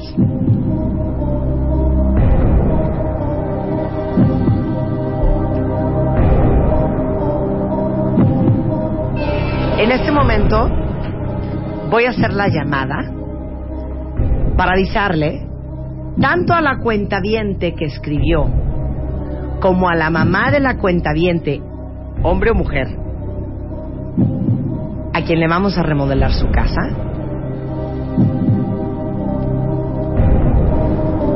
para avisarle que la semana que entra todo el equipo de Interceramic, todo el equipo de The Home Store, el equipo de Philips, los encargados del proyecto de la cocina de Nutrioli, vamos a remodelarle su casa. Queremos oír al mismo tiempo las dos llamadas. Hola. Bueno, Diana, Magdalena, Magdalena. Bueno. ¿Se habrá cortado la llamada? bueno, Magdalena, ¿sí? muy buenas tardes. Muy buenas tardes. Habla Marta de Baile. Ah, ¿qué tal, señorita Marta? ¿Cómo está? Buenas tardes. Muy bien, ¿y tú, Magdalena? Ay, pues aquí un poco atareada, pero bien, afortunadamente. ¿Por qué estás atareada, man? Ay, pues porque tuve que salir a trabajar y estoy emocionada con lo de las llamadas de ustedes y bueno, pero ya estoy aquí en la oficina. Mi queridísima Magdalena, tu hija, Dígame, Diana, ¿mande? tu hija Diana mandó una historia que lee más o menos así. Fuimos una cosita anunciada con una náusea mañanera y cambió su juventud por las delicias de la maternidad. Le tocó enfrentar los momentos agridulces de la mamá trabajadora, llenas de claroscuros, y creció hasta convencerme en toda su vida. Ajá. La cambié en las formas más insospechadas, a veces le di alegrías grandes, fuerza que no sabía que tenía y penas que con nadie pudo compartir. En casa, ser madre es más que un asunto de rosas. Ella es mi amiga, guerrera, la columna que sostiene el hogar, aunque pese. Y ya le toca. Esto escribiste tú, mi querida Diana. Sí, Marita. ¿Qué significa tu mamá para ti? Es todo mi mamá, es todo para mí. ¿Y por qué crees que merece esta alegría? Mucho más de lo que yo le he dado a ella. Porque es mi ejemplo a seguir, porque si yo soy trabajadora es porque tengo ese ejemplo. También soy mamá y, y quisiera ser como ella. ¿Y cómo está la casa de tu mamá? eh, habitable nada más. Habitable porque gracias a mucho de, de su trabajo logró construirla hace apenas como cuatro años o cinco y, y pues poco a poco ha ido metiendo lo que necesita. Este apenas hace unos meses puso las puertas de la recámara eh, y pues bueno falta mucho todavía, mucho mucho. ¿La casa de tu mamá tiene piso? No, ¿La casa de tu mamá tiene cocina? No. Bueno, sí, una muy vieja. ¿Qué más le falta a la casa de tu mamá? pues Ay, aplanados, pintura, ah, el baño, este, sala porque está vacía, este, lámparas, iluminación, todo eso le falta. Nuestra promesa, cuando decidimos hacer esta gran alegría del Día de las Madres, junto con Nutrioli, fue que Nutrioli les hiciera una cocina nueva de principio a fin. Tarjas, estufa, refri, alacenas y verdaderamente armar una cocina espectacular. Con Interceramic organizamos hacer todos los baños, desde el excusado, los lavabos, la grifería, los pisos, los mosaicos, todo. Y no solamente los baños. Lo que necesita esa cocina, y ponerle a esa casa los pisos más espectaculares que tiene Interceramic. Con Philips prometimos iluminar esa casa, llenarla de luz, de lámparas, de un ambiente divino, como solo Philips lo hace. Y con The Home Store, amueblar cada recámara, cada cuarto, cada sala, cada comedor, decorar esa casa espectacular, ponerle persianas o cortinas a esas ventanas, darle una tele nueva, pintarla y que verdaderamente transformáramos esa casa. Sí. Mi queridísima Magdalena, Sí, en W Radio, sí, nosotros ajá. te vamos a remodelar toda tu casa. ¡Eres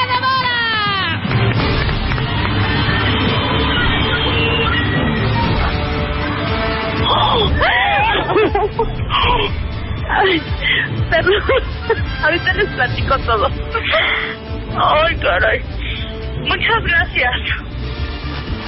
Mana, todos los pisos que no tienes, toda la cocina, la estufa, el refri, la tele, la sala, tus recámaras, los pisos, los baños, Tus persianas.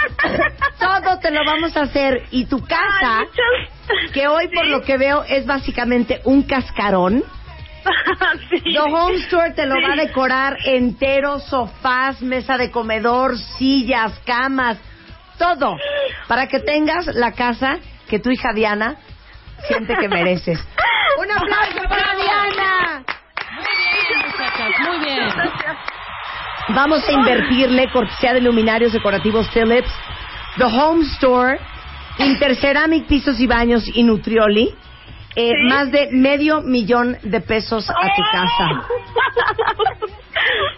Y no es que más, porque luego nos engolosinamos y, y- y se nos pasa la manita. Pero la pintura interior de todo el departamento, los muebles, las cortinas, la línea blanca, los electrónicos, los pisos, los Oh. baños, la luz, todo te lo vamos a remodelar. Productos Nutrioli para tener una alimentación sana. Como Y aparte Nutrioli te va a abastecer tus dos alacenas que te vamos a hacer y toda tu cocina, tu tarja, tu estufa, todo va a ser nuevo. Y yo no sé cuánto te costó construir tu casa, pero lo que sí te puedo decir es que nosotros a tu casa le vamos a meter más de medio millón de pesos. Exacto. Muchas gracias. Así es que muchísimas, muchísimas felicidades, Magdalena, por tener una hija tan espectacular, tan Oh, generosa y tan adorada sí. como Diana. Sí, de Ay, verdad, sí. de llorar. Pueden ver las fotos de la casa de Magdalena, hija, de- eh, mamá de Diana, en martadebaile.com para que vean lo que nosotros vimos y la- las decisiones que nosotros tomamos a la hora de escoger esta casa. Y te felicito muchísimo. Ya ves que en esta vida siempre hay bendiciones escondidas y esperemos que esto sea un gran impulso para que te sientas más inspirada, más contenta y más remunerada por la vida que has dedicado a ser una gran madre. Sí, sí, claro. Muchas gracias. Muchas felicidades, nos pondremos en contacto contigo. Te amo mucho. Y este, aquí tengo a la interventora de gobernación sentada enfrente de mí que da fe y legalidad a, a este, a esta alegría. Y bueno, Diana Cardiel y Magdalena Mesa son nuestras ganadoras de el Extreme Makeover. Nada más les tengo que hacer una sola pregunta. Hoy. ¿Cuál es mi nombre? Marta de baile. Muchas gracias. Bueno, pues felicidades. Vamos a estar trabajando con Magdalena en su casa. Todo el equipo de Nutrioli, todo el equipo de Interceramic, todo el equipo de The Home Store y todo el equipo de Philips para transformar tu casa en un verdadero hogar, querida. Gracias, Marta. Ay, no, muchísimas gracias. felicidades. No, muchas, gracias, muy amable. Ay, cuenta bien, toda la historia de estas dos mujeres está en martadebaile.com y en wradio.com.mx y agradezco infinitamente a los otros 1994 que participaron en el Extreme Makeover Home Edition eh, por compartir su casa con nosotros. No saben cómo me tocan el corazón y cómo hubiera querido poder transformar la casa de todos. La verdad es que fue casi casi un detín marín de doping, güey, porque podríamos haber hecho pa- esto para cualquiera de las otras 1994. Siempre son decisiones Sí. súper, súper difíciles y siento que la gran mayoría lo necesitaban. Pero bueno, solamente podíamos escoger a una. Vean la casa de Magdalena en martadebaile.com, grábensela muy bien, porque en algunos, ¿cuántos meses lo vamos a hacer? En agosto. En el En mes de agosto, en agosto agosto. ya vamos Ya a poder lista. enseñarles lo que hicimos para Magdalena. Bueno, vamos a hacer también esta parte de un poco de este reality que hicimos con el Extreme Makeover de, de, a paso. Joana. de Joana. Claro. Vamos a ir viendo también este paso a paso de la remodelación de esta casa, ¿cómo no? En fin, muchas En fin. gracias. Muchas gracias a Diana y muchas gracias a todos ustedes que participaron. Estamos de regreso mañana en punto de las 10 de la mañana en W Radio.